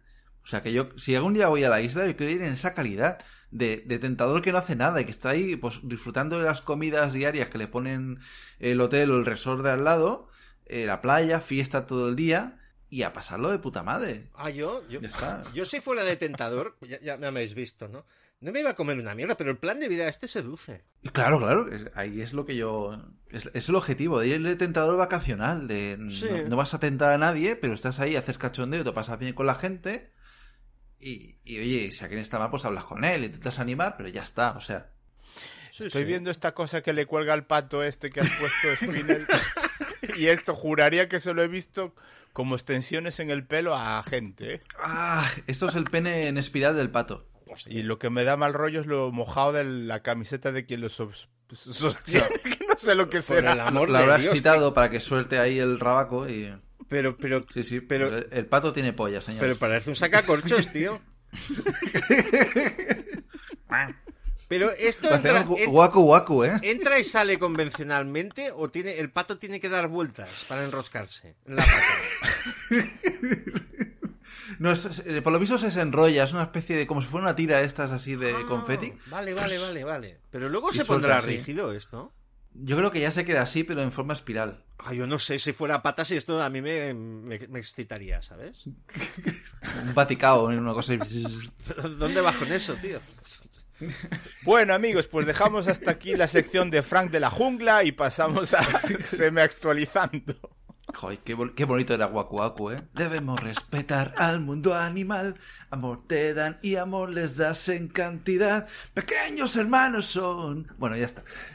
Joder. Eh, la, la cabeza que tiene Spinel para las canciones, Dios mío, si le acompañara un poquito la voz. Ya, hostia, pero- eh. porque no me. Joder, per- perdona, pero es que no me he forzado para esa canción, pero. eh, No, Spinel, Spinel canta bien. Pero Spinel tendría aquello de, de- de que iría la voz y le echaría a Melendi diciendo, no alcanza. Melendi diciéndole a la gente, es que no alcanzas el mínimo. Melendi. Cuando el podcast empiece a dar dinero y nos tengamos que ir a Andorra, habrá karaokes, ¿no? Pues Sí, invitaremos ahí al Nos pasaremos las noches. Sí. Nos pasaremos la noche a los karaokes de Andorra. Yo tengo canciones de trap. Eh, Ahí lo dejo. Ay, Dios. Yo hice Tú, trap tuyas. antes de que el. Sí, antes de que el trap existiera, yo hice trap. Ya está. Ahí lo dejo.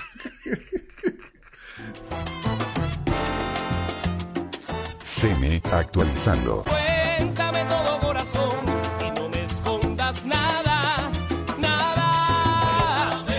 Cuéntame todo, cuéntame. Bueno, vamos allá con semi actualizando. Paco Sanz. En nuestro primer semental de la tercera temporada, El hombre de los dos mil tumores. El hombre de la cama de Shaolin de los, mil tumores, eh, tiene eh, una condena firme de dos años y a pagar 37.000 euros. Si tiene dos mil tumores, eso sale a 18,50 al tumor. Pues la salió barata la broma. Teniendo en cuenta que Paco Sanz había levantado mucho más dinero que eso, ¿no? Yo creo que Dos- sí. 200 y pico mil euros leí el otro día. ¿Y qué hace el juez que no pide la re- que reintegre todo? Mm. Que es que hay gente que no lo ha reclamado, ¿verdad? El otro día lo hablábamos en el grupo de los Cementalers y, y tela, ¿eh? Tela porque, porque el problema está en que como dice el juez que no se pueden rastrear, Oh, Claro. pues se ha podido se ha podido devolver el dinero de quien denunció, o sea, a José Mota, a Santi Rodríguez y a toda esta gente.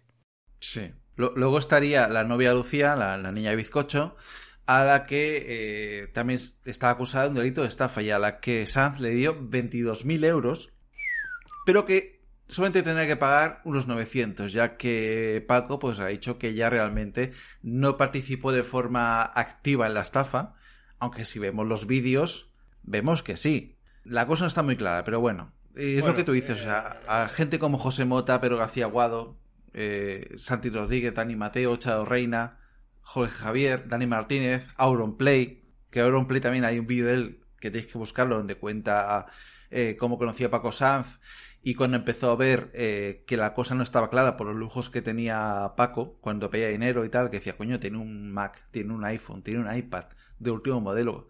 O sea, algo aquí no me está cuadrando. O sea, yo me aparto de esto y dice que sufrió acoso de los fans de Paco Sanz porque decía, ah, ahora le quitas el apoyo. Y dice, joder, es que es normal cuando ves el, el ritmo de vida que llevaba el pavo este. Yo creo que Paco Sanz lo que ha hecho es, eh, al fin y al cabo, el muerto este, co- comérselo él y exculpar a la novia. Al menos Sí.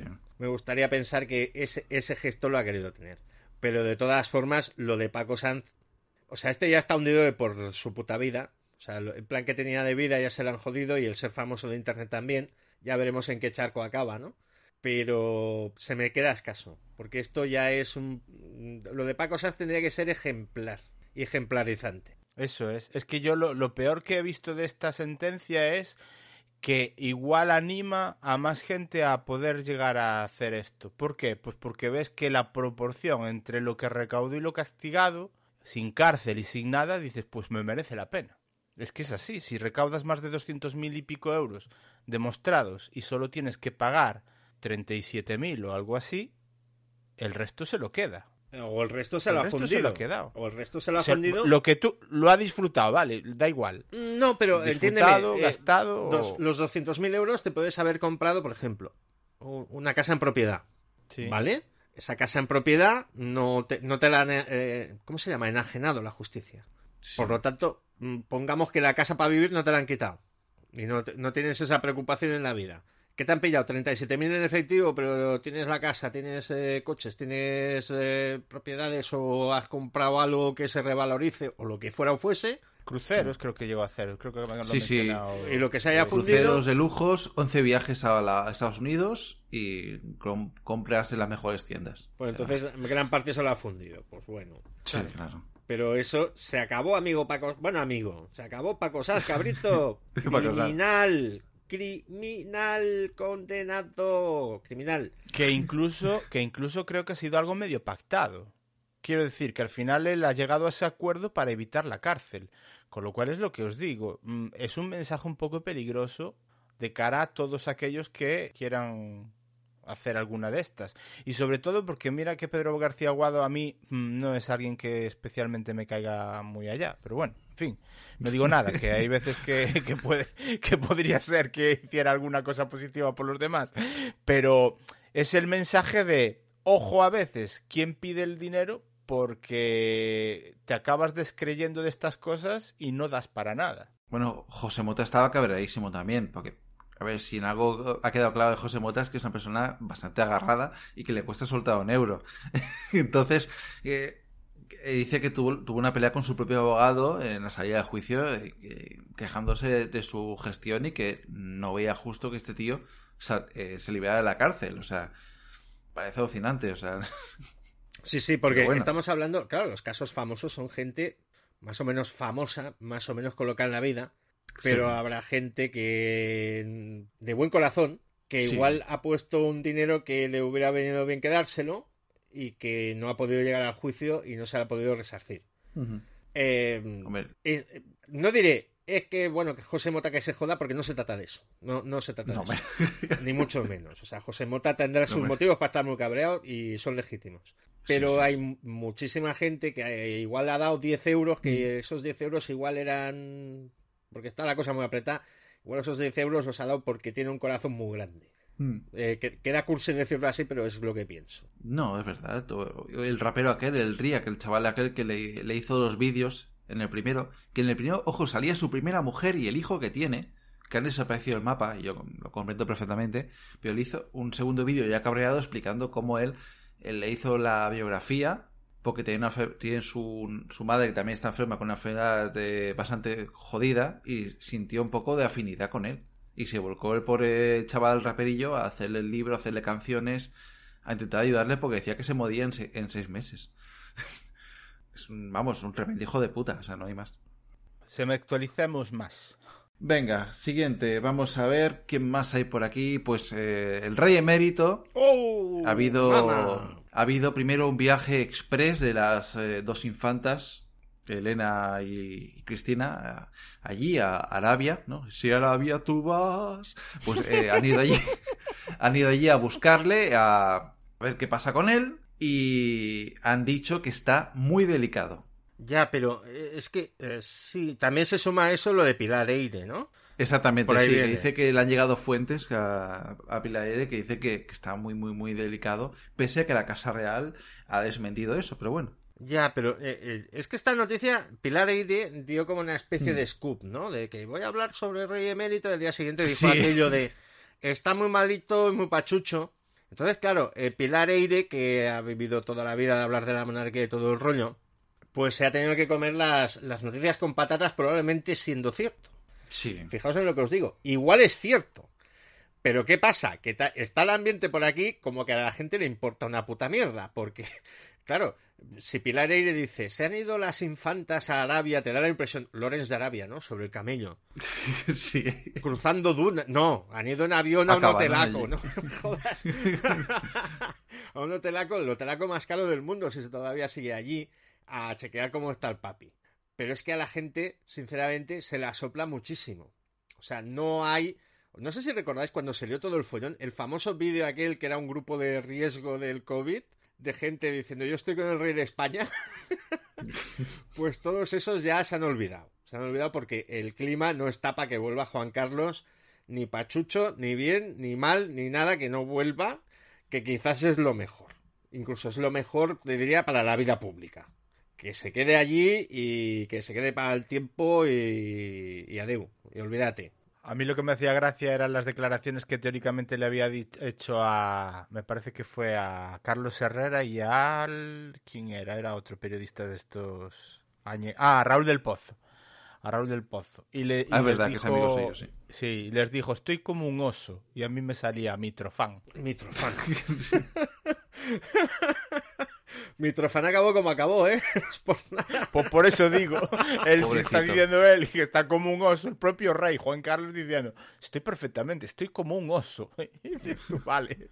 Y el Raúl del Pozo diciendo, dice que está el tío para buscarse un trabajo, un piso y no sé qué. Y han dicho, Sí, a la mierda, anda, macho, no me jodas". Vete a Estoy, estoy como un lobezno. Sí, yo lo veo, lo veo en Arabia Saudí buscando subir el aire acondicionado para ponerse el abrigo de cabra. ¿Cómo era la cabra salvaje aquella que le dieron en Turmequistán? Ay, sí. Con lo bien que me queda sí. no me lo puedo poner en ninguna parte aquí, tío. Este está todo el día con una, con una, ¿cómo se llama esto? una casaquita de estas árabe, sin gallumbos, con los huevos al aire colgando, con el calor que debe estar pasando el, el tío allí. Bueno, en fin. bueno, y no decimos más que nos pueden llevar a la cárcel. Fuera. Exactamente. Más. Está la cosa muy mala. Bueno, pues también a la infanta Sofía la han mandado a Gales, a la princesa Sofía. Eh, ha habido polémica con esto. Eh, hicieron el famoso teleprompter aquel la 1 que costó el despido a los a los de producción, ¿no? Aquel de y Sofía se fue se va fuera de España con su abuelo. Que dices, joder, macho, os habéis pasado. Os habéis pasado, hombre. Yo, yo, yo soy de los que creo que se pueden hacer bromas, pero reconozco que Televisión Española no está para eso. O sea, la televisión española debería mantener una especie de neutralidad. eh, mm, no debería haber editorial, simplemente. Yo creo, eh, sinceramente. Pero lo digo por Eh, televisión española, lo diría por TV3 o por todas las... Claro, es que hay, eh, no deja de ser una menor. Nos pongamos con los Sí. pongamos, hay una menor implicada. Para hacer chiste ya que- estamos nosotros. Que salió Claro. una foto del colegio y parece Hogwarts mal. Parece el barracón que- donde guardan sí, las sí. escobas de Hogwarts. Es muy triste eso, tío. Aparte que, que eso afecta a, una persona también, dejarla en un internado. O sea, no habrá un liceo francés, no habrá un colegio estos eh, british aquí en España que la puedas llevar sin problema alguno. que se... Porque esto ha sido cosa de Leticia, o sea, de la marrastrona. O sea, ha sido, cosa de tú te vas afuera, ¿no? Bueno, yo, fíjate que yo no creo que sea... Bueno, a ver, obviamente ella ha tenido mucho peso, pero entra dentro de lo normal o de lo... De los asum- Royals, ¿no? Asumible de los Royals, efectivamente. O sea, no le veo, yo no lo veo tan escandaloso, más allá No, de hombre. que, bueno, sí, vale X dinero, vale lo que sea, de acuerdo, pero pf, ¿de qué nos escandalizamos? Y es que tampoco creo que sea tan extraño que los Reyes de España le vayan a pagar a la cría su formación Sí. fuera de España. Tampoco creo que sea tan... A ver, sí que podemos discutir que sale todo del erario público, pero bueno, si es de la asignación que tiene el rey al cabo del año, pues Sí. que tampoco... eh, eso, se, eso se tendría que ver. Si no cuela Claro. en la asignación de un Ya, ya lo ministerio o sé. lo que fuera, pero la cuestión yo creo que detrás de todo esto está el hecho de vamos a quitar a la chavalica de aquí que está el ambiente raro. Claro. Sí. La mandamos a un colegio bueno, con un poco de suerte nos estudiará más que Froilán y mejor. Eso, fa- eso fácil, ¿eh? Y, y tal, y, bueno, pues eh, despejamos un poquito el ambiente y de paso se curte y cuando vuelva pues eh, será como Bear Grylls, capaz de cazar los osos del pardo o lo que sea con las manos. Sí, y, y a lo mejor ahí ya le echa el ojo a, a algún príncipe, a yo que sé, Noruega o alguna cosa así, ¿no? Ah, pero es, un, es un sitio muy triste para echarse novio, de verdad, que yo cuando vi la foto Sí, sí. dije, madre mía, pero si esto parece el, el- la casa aquella de una vuelta de tuerca de Henry James, tío. Joder. Tristísimo. Tío, pero esta casa salió en los otros, tío. ¿Qué es esto? Y, y encima Gales, que allí hablan un inglés raro, ¿no? Si no me equivoco, no es un... Hablan el galés este, que no es, un idioma así muy de la pero zona. El colegio se era un poco burbuja en ese aspecto, ¿no? Sí, no, no creo que... Yo, yo creo que volverá con un inglés cristalino. Eso sí. Hablando en serio, ese tipo de colegios es como muy, muy top, creo, ¿eh? Me da la impresión de Sí, que es un sí. sitio top, no va a cualquiera y seguramente la matrícula sea como para flipar, que lo acabaremos sabiendo. O sea, lo que, lo que cuesta Sí, esto y quién lo paga lo acabaremos sabiendo. Setenta y pico mil euros, me parece que por los dos cursos al final, porque se hablaba de si era setenta y pico mil euros por un curso y no. Parece que es por los dos cursos que va a estar allí. Ah, dos por uno, está bien. Sí, setenta y pico mil. Eso dicen, ¿eh? no lo sé. De todas formas es eso, que después también había la, la versión de que era una cosa que se hacía, una selección que se hacía de forma anónima y no sé qué.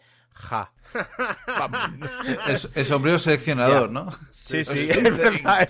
Tenemos estudiantes eh, capacitados de todo el mundo. Qué casualidad que tenemos aquí pues, a una princesa española, a un noble alemán, al hijo de un millonario americano. pues, es casualidades de la vida. Todas las, las bolas estaban ahí en, en ¿cómo se llama? En, en el bombo, ¿no? Sí, sí. La La casualidad, no- escuela Charles Xavier para jóvenes eh, talentos. claro, la casualidad nos ha llevado a que son todos de la lista Forbes. Cosas que pasan. Es que estáis por sacarle punta a todo, no me fastidies. Venga, hombre. Al, al- al menos se va, se va a librar de, de aguantar pelis de Kurosawa, que lo obligaba a ver Leticia. Hostia, Kurosawa. Vas a ver los siete samuráis otra vez. No, Hostias, no, Ran, no, otra vez, no, Ran, no, no. trono de sangre, no, no, mamá. Te voy a poner la divertida, que es la fortaleza escondida. Dice, ¿por qué? Dice, porque de ahí sacaron la guerra de las galaxias. Dice, ¿pero ¿qué coño me estás contando, madre? Yo no me acuerdo eh, eh, ni el tuitero ni, ni tampoco el periódico que daba la información, pero se decía que las, las infantas comían en envases, no, desayunaban todas las mañanas en envases reutilizables. Y apostillaba el tuitero, no como yo que cuando me acabo los Choco Crispies tiro, la, tiro el tazón contra la pared. Envases reutilizables, conocidos como vasos, platos, Eh, Sí. Tal cual. boles. es que de verdad, sí, hay veces es que... absolutamente reutilizable. La tecnología apunta, amigos. Todo esto es un plan para evitar que acabe con Z Tangana o alguno de estos. Pero es, es- de verdad, eh, empezamos a hacer un poco de repaso y es que no me extraña que al final tengamos material para aburrir, porque empiezas a ver las noticias que salen, estas historias, por ejemplo, que hablamos de los envases reutilizables, que si Isabel Díaz Ayuso se viste ella sola, que si no sé qué, a ver, ¿qué cojones? ¿Y los ¿Pero qué zapatos también se los ata ella? O sea, es que el nivel es paupérrimo y cualquier noticia es buena. Y dices tú, pues de verdad, yo, yo cuando era pequeñito me crié con otro tipo de noticias. Y, y no hace tantos años de esto, aunque ya voy teniendo años y voy sumando años, pero de verdad, esto es un sin Dios, tío. Esto Era es que mucho, no tiene era, sentido. era mucho más serio coger un periódico y que dijeran, hostia, la ofensiva del TET, qué interesante, pero... Ayuso se viste sola. ¡Ay! ¡Ay! Ay, señor. Va- Vamos con una ampliación pequeña del Panto Verso. Eh, Kiko Rivera sabemos que tras la herencia envenenada tiene que buscarse la vida, tiene que sacar algo de dinero porque la cosa está muy mala, eh, está fuera de cantora, está exiliado mm, y se ha montado, ha dado el salto a Twitch, ¿no? Como tenemos que hacer nosotros algún día. Hacer un show en directo por Twitch, o sea, ahí comprando la webcam, por Sí. favor. No, no, tenemos que, tenemos que conectar con Ibai. Pero, pero la- no, no, no que nos invite Ibai a nosotros, nosotros invitar a Ibai. Ven aquí, alma descarriada. Ven con los profesionales. Eh, El otro día hice un chiste muy malo. Dije que si hay un youtuber que se llama Ibai, tiene que haber otro que se llame Amazon. You're fired. You're fired. Aquí acabó la colaboración de Spinner en Cemental Chihuahua. Copiar está claro que hay tweets no tardamos porque la cuenta de Twitter de Semental Chihuahua y la introducción de este podcast, eh, digamos que la escuela del están, vamos, vamos cogiendo apuntes del Shock. Sí, eh. Sí, Oh, qué grande el chocas el otro día con el Ibai. El Ibai con una cara de susto, pensando cómo me salte este, no sé cómo lo voy a manejar. Y se ponen a Sí. hablar de, de las personas gays, de las personas transgénero. Y dijeron algo que es una idea tan sencilla que es revolucionaria. Dejad de joder a la gente. Bastante problema tiene alguien que es gay y sale del armario en un ambiente que es hostil. O bastante problema tiene alguien para identificar que eh, está en un cuerpo equivocado. Y bastante pelea tienen como para que vengas tú a tocarle los cojones. Ahí estuvieron muy bien. Y mira que el chocas es sí, sí. complicado, pero joder, que estuvieron muy bien. Totalmente. No, no. Y, y, y lo que decíamos, que parecía- el Chocas parecía una persona que estaba enajenada en su momento, ¿no? Que parecía que se le iba a ir la olla y tal. como él decía, no, los gallegos estamos muy locos, ¿no? Decía, pues no, es, es un tío... You're fired. no todos, no todos. Y, y después es un tío bastante sociable que, que fuera de su trinchera, pues se ve bastante amigable y, y baja un poco el tono, ¿no? Y, ah, yo cuando dije lo de ser competitivo era en un contexto de tal, o sea que un poco ves que los clips que han salido, pues no es tan violento el personaje como, como lo pintaban. Pero es muy despollante. Dices que yo. Dice, ¿crees que esto es para mí es un juego? Estás jugando a videojuegos. y, y dice el tío, dice, ¿qué os pensáis? ¿Que cuando LeBron James pierde un partido no se cabrea o lo qué? ¿Eh? ¿Qué? ¿Qué, qué le pasa a este señor? a Vesparnar si es un juego. Sí. A lo mejor te suelta un tortazo.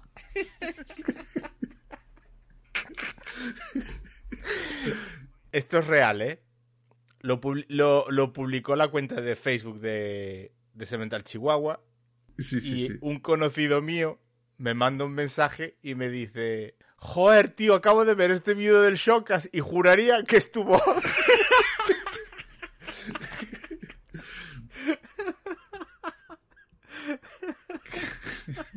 Bueno, hu- hubo alguien del grupo de Telegram que me parece que dijo, dice, es que el Chocas este es muy violento, o sea, no llegó a, a distinguir la, la voz infidel de la de Chocas. qué pena, qué triste. Eso habla muy poco en favor de mí, ¿eh? también os digo. Pero bueno. A ver, ¿qué ibas a contar de Kiko? A ver, ¿qué- Bueno, pues eh, Kiko se ha montado su Twitch, eh, habrá sido con ayuda de profesionales del medio y tal, y ha montado su propio eh, talk show que se llama En casa con Kiko, ¿no? Un poco copiando a lo que hace, a lo que hace, por ejemplo, Bertín Osborne. Y su primera entrevista ha sido con Bertín, donde habla un poco de todo, porque Bertín, o sorpresa, pues ha tenido una separación en enero, diciendo que, bueno, que se separan porque es complicado él. Todo el mundo es complicado y no, y no, y no nos rompemos. Dicen que había otros motivos, ya, ya hablaremos de ello ahora. Y bueno, en principio, yo creo que es una forma de Kiko de intentar labrarse una carrera de, mira, voy a intentar hacer charlas, entrevistar a gente y me voy soltando un poquito, porque cuando lo ves siempre en la tele parece que ha tomado Repnol o, alguna sustancia, porque está como... Y siempre parece que va a llorar y, y claro, como tienes ojos tan chiquiticos no se ven las lágrimas, es como, como leerse microgotas, ¿sabes? No... La primera entrevista ha sido con Bertie, la segunda, que ya se ha lanzado también eh, hace ocho horitas, eh, ha sido con Jorge Javier, o sea... Wow. Se nota que le están echando un cable ahí. Wow. Pero está en Está ahí a Andorra. tope. ¿Está en Andorra, Kiko? No, a, a eso. Entonces, sí, exactamente. Le han preguntado también sobre, oye, ¿qué opinas sobre los youtubers? Y dice, oh, si yo tuviera la pasta que tienen ellos, también me iría a Andorra. Y dice, no, cabrón, tú la has tenido. Y, y le has gastado a saco. O sea, creo que confesó haber gastado dos millones de euros o una cosa así.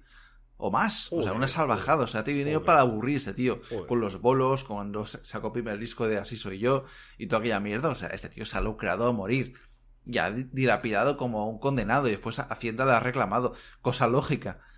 O sea, pero tiene una colección que se ha gastado 45.000 euros de Blu-rays. O sea, el tío es un cinéfilo de cojones. Debe tener ahí un- con una copia de Avatar gigante y no sé qué pollas más debe tener, pero... O sea, el tío ha dilapidado lo que ha querido y más. Ya, pero, pero Kiko en Andorra, Andorra, el petit país de los Pirineos, es catalano parlante. Yo lo veo haciendo un programa y diciendo, que yo, ¿sabe cómo se llama el bistec aquí? Se llama Badella de Chirona. Ternera de Gerona. Badella de Chirona, tío. Está bueno igual, ¿eh? ¿Y la raclé? ¿Qué, qué, qué es eso de la raclé? Los carsó.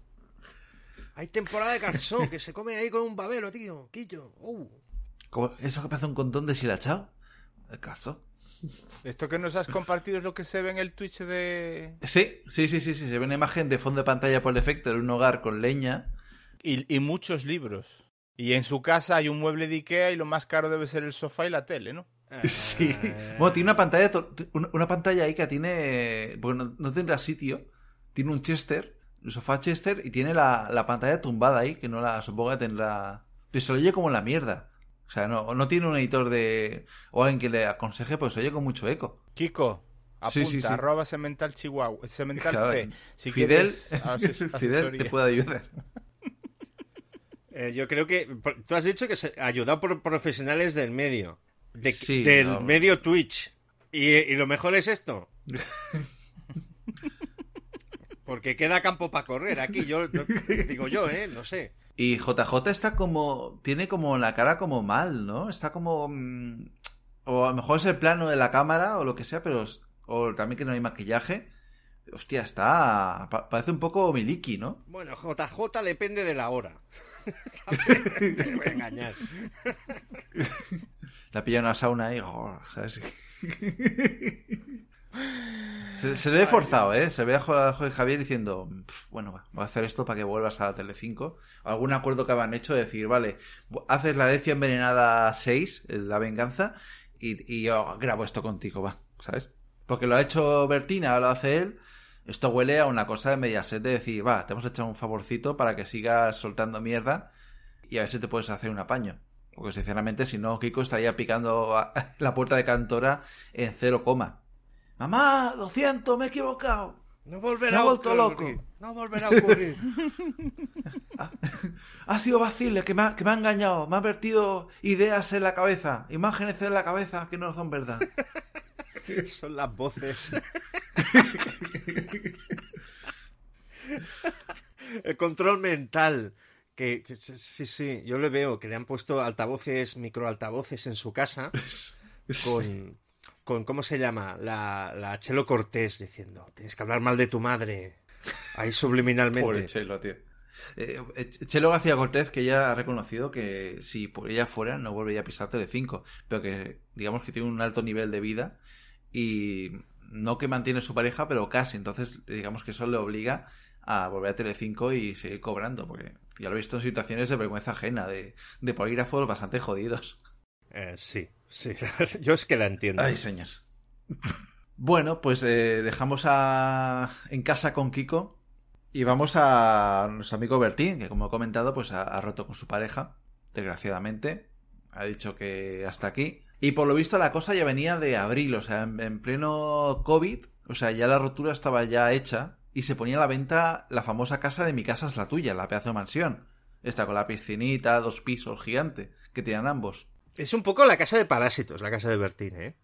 La, la de la peli. Sí, sí, sí, sí. Tope lujo, sí. De todas formas, eso afectará entonces a la producción de nuevos programas.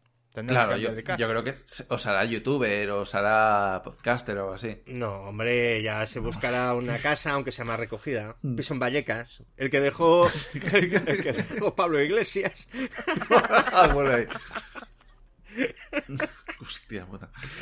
4.000 metros de parcela, de los cuales set- 700 corresponde a vivienda. Hostia, cuatro- Virgen santa. 4.000 metros de parcela. ¿Habéis visto Malcolm y Marie vosotros en Netflix? Que es la historia de una pareja que se discute. No. Una película en blanco y negro con Zendaya y que está, está bastante bien la película y ellos dos están de Oscar. Que hay un momento en que John David Washington tiene la enésima bronca con ella y sale al jardín a pegar gritos y desahogarse, pues las broncas de Fabiola y Bertín, ¿no? O sea, con 4.000 metros de parcela, el Bertín ahí, que no puede ser, que no puede ser. ¡Cago en la hostia! ¡Joder, Fabiola! Fabiola, me cago en la leche.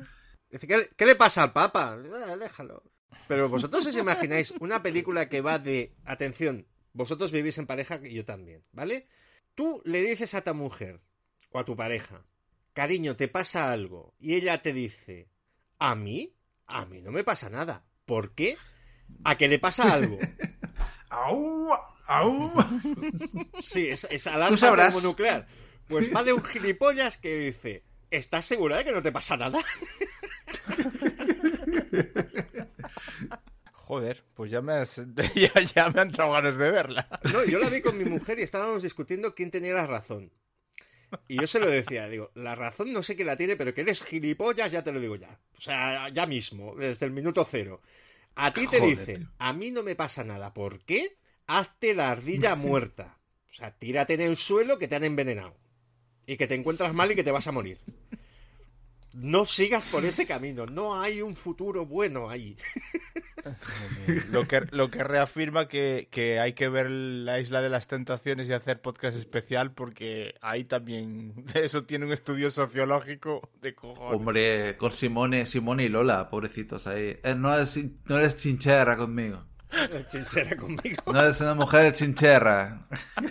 chincherra. ¿Te pasa algo, cariño? A mí nada. No, no, no, No, te- no, no no. habrás interpretado que yo dices, no, te he visto ahí metiéndole el rabo a una y a otra, pero no te creas tú que.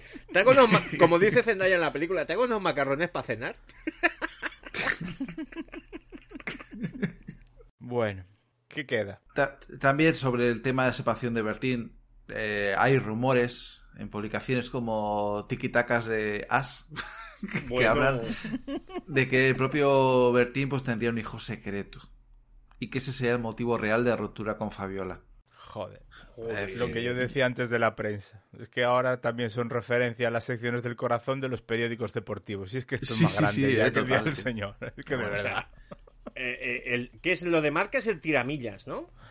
Sí. Sí, tiramilla, sí. ¿Por qué cojones se meten en esa mierda? O sea, eh, no sé si sabéis que Ángel Codón Ramos y un compañero suyo hacían algo que era el, eh, el tipo de juego o algo así. Era un podcast deportivo donde se metían con marca y con as por estas cosas, ¿no? Por las noticias gancho del corazón que ponían en esas secciones y demás. Y les ha acabado trayendo tantos problemas que han tenido que cerrar el podcast. Joder, ojo, macho. Ojo, cuidado. Pero razón Pero que tenía eh, como un eh, santo. O sea, la prensa deportiva, ya que ya es como la mierda de por sí, se ha metido en estos cenagales del clickbait. Claro. No, no, no, es así. ¿Cómo estará el tema prensa para tener que recurrir a estas cosas? Es, es tremendo. Pero bueno, yo espero que Bertín ahora es el momento para que recupere su amistad con Arevalo y le, y le robe a Malena Gracia. Hombre, Malena, ¿cómo está? Ven, ven a mi casa y Arevalo ven también. Malena Gracia, a ver, mm, yo no tengo nada en contra de Malena Gracia, ni, ni a favor, no sé. para mí es muy desconocida. Cuando pegaba en la tele no la seguía. Pero Malena Gracia tiene como pinta recauchutada balón de playa mucho, ¿no? Sí, está, está bastante. Aparte, los años pasan y, y- y las sustancias estas, pues claro, hacen bella. O sea, caen o hacen peso en la piel y te van desfigurando. La, la que está muy bien es Rebeca. Está en TikTok haciendo vídeos así como enseñando escotazo y cuerpazo y, y Rebeca está, está dura, dura de pelar. La, dura de pelar. Que, que tiene Sí, cojones sí, sí. que haga anuncios de las tiendas estas de reparación de coches con el single que la lanzó hace 25 años a la fama. Eh, bien. Pobrecita. No tengo tampoco nada en contra de Rebeca, Dios me libre. Pero las cosas Pero como bueno. son. Pero bueno, es vecina mía de, de- yo la, o sea, cerca donde yo trabajaba, o bueno, arriba del COVID no trabajo allí, pero digamos que es el, el portal de al lado vive Rebeca. Y un día pues salía yo a la hora de comer y me la crucé ahí con su novio, un bigardo moreno. Y yo me coño, mira, está aquí Rebeca. o sea, Oh, pero tú te cruzas con mujeres interesantes. Era la de Ciudadanos, te cruzabas con ella. ah, y. Inés Arrimadas, sí, Inés con Inés Arrimadas. Dos veces, sí. Sí, sí, sí, sí, sí, sí, sí. A mí no me pasa. Joder. Bueno, pues era, era cuando antes vivía en la zona en la zona guay, ahora ya no. Ahora viviendo en Hospitalet, eso ya no. Aquí te puedes encontrar, yo qué sé, pues con la Susi Caramelo, que es Hospitalet, cuando viene, pero ya está. No, no hay más. Y Corbacho, supongo. Ah, Yo lo más famoso que me podría encontrar paseando por un bar en Coruña sería Cañita Brava. Es increíble. Hombre, Yo a mí se me cruzó de muy mala manera en un CEDA el, el cabrón este del Águila Roja. oh, el, el David Janer. David, este. David Janer, el, el hijo de Rótulos Janet. Sí, sí, sí. Que se lo dije a mi mujer, digo, este es el, este es el Águila Roja. Y dijo, ah, no sé, no, no veo la serie. Digo, al fil grande de los, de los de Rótulos Janet. Digo, ah, ese, el chaval ese, sí, es verdad que era actor. Sí, sí, o sea, para que veáis Joder, lo que cambia, ¿no? El conocimiento geográfico Sí, ¿eh? en una ciudad mediana. Ojalá hubiera sido Francis Lorenzo, tío, que hubiera molado. Ay, Dios me libre, tío. Qué malo es, qué malo es Francis Lorenzo en líneas generales como actor. Yo te diría solo, solo eh, se esforzó mucho, mucho, para él mucho, mucho, para el resto lo hizo normal, en el, el Ángel de Budapest, que hace de, hacía del, del cónsul de España en Budapest, que ayudó a salvar a no sé cuántos judíos que aún conservaban el español, por el tema que la expulsión de los reyes católicos y tal. Y estaba bien. Pero bueno, sí, normalmente es un tío que, bueno, pues ha tenido enchufes porque su hermano creo que era eh, jefazo de Antena 3 o de Telecinco, y pues también entró en Médico Familia todo el tema. No, no, si, si le dieron programa nocturno de cuando había que quemar las naves contra Pepe Navarro, él hizo un programa nocturno que yo me quedaba así, digo, pero si nadie sabe quién es Francis Lorenzo, yo no lo sé. y le dan un programa para luchar contra Pepe Navarro, que así le fue, ¿no? Pero bueno. Hombre, sí, era un poco Pepe Navarro de AliExpress, ¿no? Facciones son un poco similares. ¿eh? Ya hay esa forma de hablar que tiene Francis Lorenzo. Sí. Hola, soy Francis Lorenzo. Hablando desde el esófago, pero del esófago de un vecino, o sea... ¿Qué me estás contando, no, eh? El hermano es, me parece, a lo mejor estoy equivocado, pero por lo menos hasta la última legislatura antes de esta que está en vigor, eh, concejal en el Ayuntamiento de Coruña. Uno de, ¿De los Francis? hermanos. Ah. José Manuel Lorenzo, ¿no? Puede ser. Mm, No, no me acuerdo ahora si es José Manuel, puede ser. Yo sé que también además es profesor universitario y concejal en el Ayuntamiento de Coruña. Bueno, pero esto de los hermanos de famosos, o sea, el hermano del... ¿Cómo se llama? De Gabilondo. Ah, el, el, el hombre durmiente. Sí, que es, es como una cosa que está en letargo, ¿no? Ese hombre en Madrid, que no se le ve. ¿Existe? ¿Ha muerto? ¿Lo sabe alguien? ¿Se ha muerto? Mirar, es Miguel Lorenzo y además... Ah, eh, pues es el otro hermano, entonces. Sí, es senador ahora mismo. Es senador. Respeto, ¿eh? A sus pies. Esa institución que todo el mundo sabe que existe, pero nadie sabe realmente qué es lo que hace. como, dice, como dicen en, en la vida moderna, me parece que a los senadores van allí a ponerse gordos, gordos. Hombre, en Estados Unidos sí que siempre, siempre salen como malos, ¿no? De las películas. El senador Wayne, ¿no? Está corrupto, no sé qué. ¿no? Pues, ¿Quedaba En fin. algo, algo más? pues no, en principio se ya, ya finalizado. Pues casi dos horas y veinte hablando de semectorizando y cállate ya, hijo de puta. Creo que igual se nos va a hacer cuesta arriba meternos a, a Donald J. Trump. Es que hay que decir una cosa. Vamos a hablar hasta de Kane West, de las sudaderas de Kane West, del programa electoral de Kane West, de la paloma. de la paloma que ilustra el programa electoral de Kane West y hace un poco de... va, va a hacer mucha bola. Yo, Sí. yo, yo haría un alto incluso por salud mental nuestra, ¿eh? Mm, Bueno, pues ah, igual hasta nos lo, a- nos lo agradecen los seguidores y... Hacemos y un, Sí, un alto un en el camino. ¿no? Es un Kit Kat para intentar publicar esto lo antes posible. y ofrecerles el plato fuerte de lo que iba a ser eh, este podcast, pero casi mejor paramos aquí y vamos a despedir hasta la próxima grabación de Trump que mm, será prontísimo. O sea, nosotros vamos a quedar como quien dice ya, pero con las horas que van siendo igual a lo mejor nos ponemos con el reenganche del desayuno de mañana y, mejor, mejor pausar, ¿no, chicos? Bueno, que no cunda el pánico, que, que va a haber eh, Sementram 2. Lo que pasa es que pues, va a ser un poco cuarteado para vuestra salud mental y la nuestra. Sí, sí. Yo ya he llamado al equipo de becarios que me traigan algo del chino o lo que sea antes Claro. del toque de queda para quedarme en, en redacción en nuestros estudios centrales. Sí, sí. ¿Creéis que alguien se lo va a creer? Bueno, eh, pues...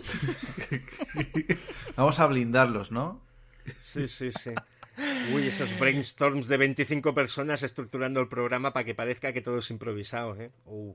Sí, sí, sí, sí. Pero bueno, no sé, yo la verdad es que si, si, lo, si os fijáis bien, eh, en el, la intro del podcast eh, eh, iba encaminado a eso, pero bueno, que la verdad Claro. es que nos hemos adornado, nos hemos gustado Nos hemos desviado.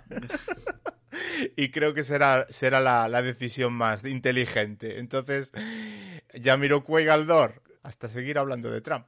Sí, sí, o sea, va- vamos, van a haber emociones fuertes, ¿eh? O sea, va, va a haber conspiración y respiración. A- agarrar los machos. Agarraos. Barron Spinel, no sé, igual hasta Ay. traemos un- una selección de un cállate ya hijo de puta por barba pa- para Te bueno, imaginas, darle- sí. dar- darles mandanga dura, pero bueno, poca cosa que lo interesante es Trump. Hombre, pero seríamos el primer podcast que te mete el caramelo en la boca y luego te lo quita para decirte... Lo hacemos en otro, en otro episodio. Si es que os lo he dicho, ¿para qué pollas hablamos de penes de pato?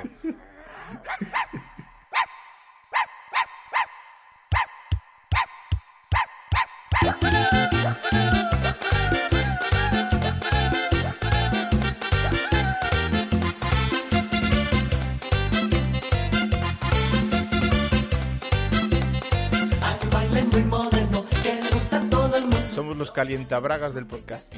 Eh, yo soy Roger Stonemouzo. Seguramente esté sonando una musiquita súper guapa que, que habrá elegido alguno de los miembros del podcast, posiblemente Spinel. Y nos escuchamos en, el, en esta vez sí la segunda parte de, de.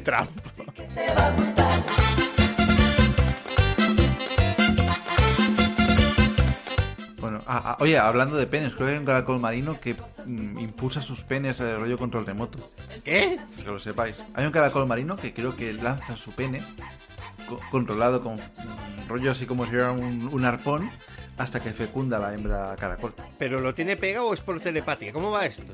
Como lo dispara, lo dispara como si fuera un arpón o algo así. ¿Quieres decir que yo... Pene boomerang. Sí. Que yo puedo meter mi culete en el Mediterráneo y ser vilmente violado a distancia por un un, caracol? un caracol, sí. ¿Qué dices? Tengo que buscarlo, sí. Y luego decían que tiburón daba miedo, ¿eh? Hombre, ojo, cuidado, el tiburón tiene dos pollas, ¿eh? ¿Eh? Sí. ¿Por qué te, te contas todo el rato sobre los penes de los bichos? Eh, lo siento. Pues sí, el, el- el tiburón tiene un- como en forma de clavija, ¿sabes? De- es jodido, Es que sí. no, no se me ocurre mejor manera de acabar este podcast. Hasta luego. Hasta luego. Hostia, ser sodomizado por un, por un tiburón, tío. Y, y a las la- les muerde la aleta, o sea, les las agarra fuerte ahí y va ahí mientras está. O sea, no, no es una cosa agradable tampoco. ¿Pero eso en qué categoría de porno tuve está?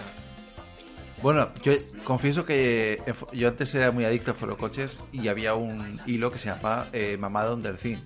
Y ese vídeo eh, me parece que me afectó mucho. Ajá. Hasta ahí puedo leer. Eh, Pero eso existe. O sea, un cuidador de un delfinario de estos o de un parque acuático llamando al delfín, el delfín sale fuera y el cuidador pues mm, le hace una felación al delfín. Y el delfín, muy, el delfín muy, muy contento. Ajá. O sea, Pero eso debe ser como, como lamer el fondo de una lata de atún, ¿no? Pero de las grandes, aquellas que pesan tres cuartos de kilo. Dios. Sí, ¿no?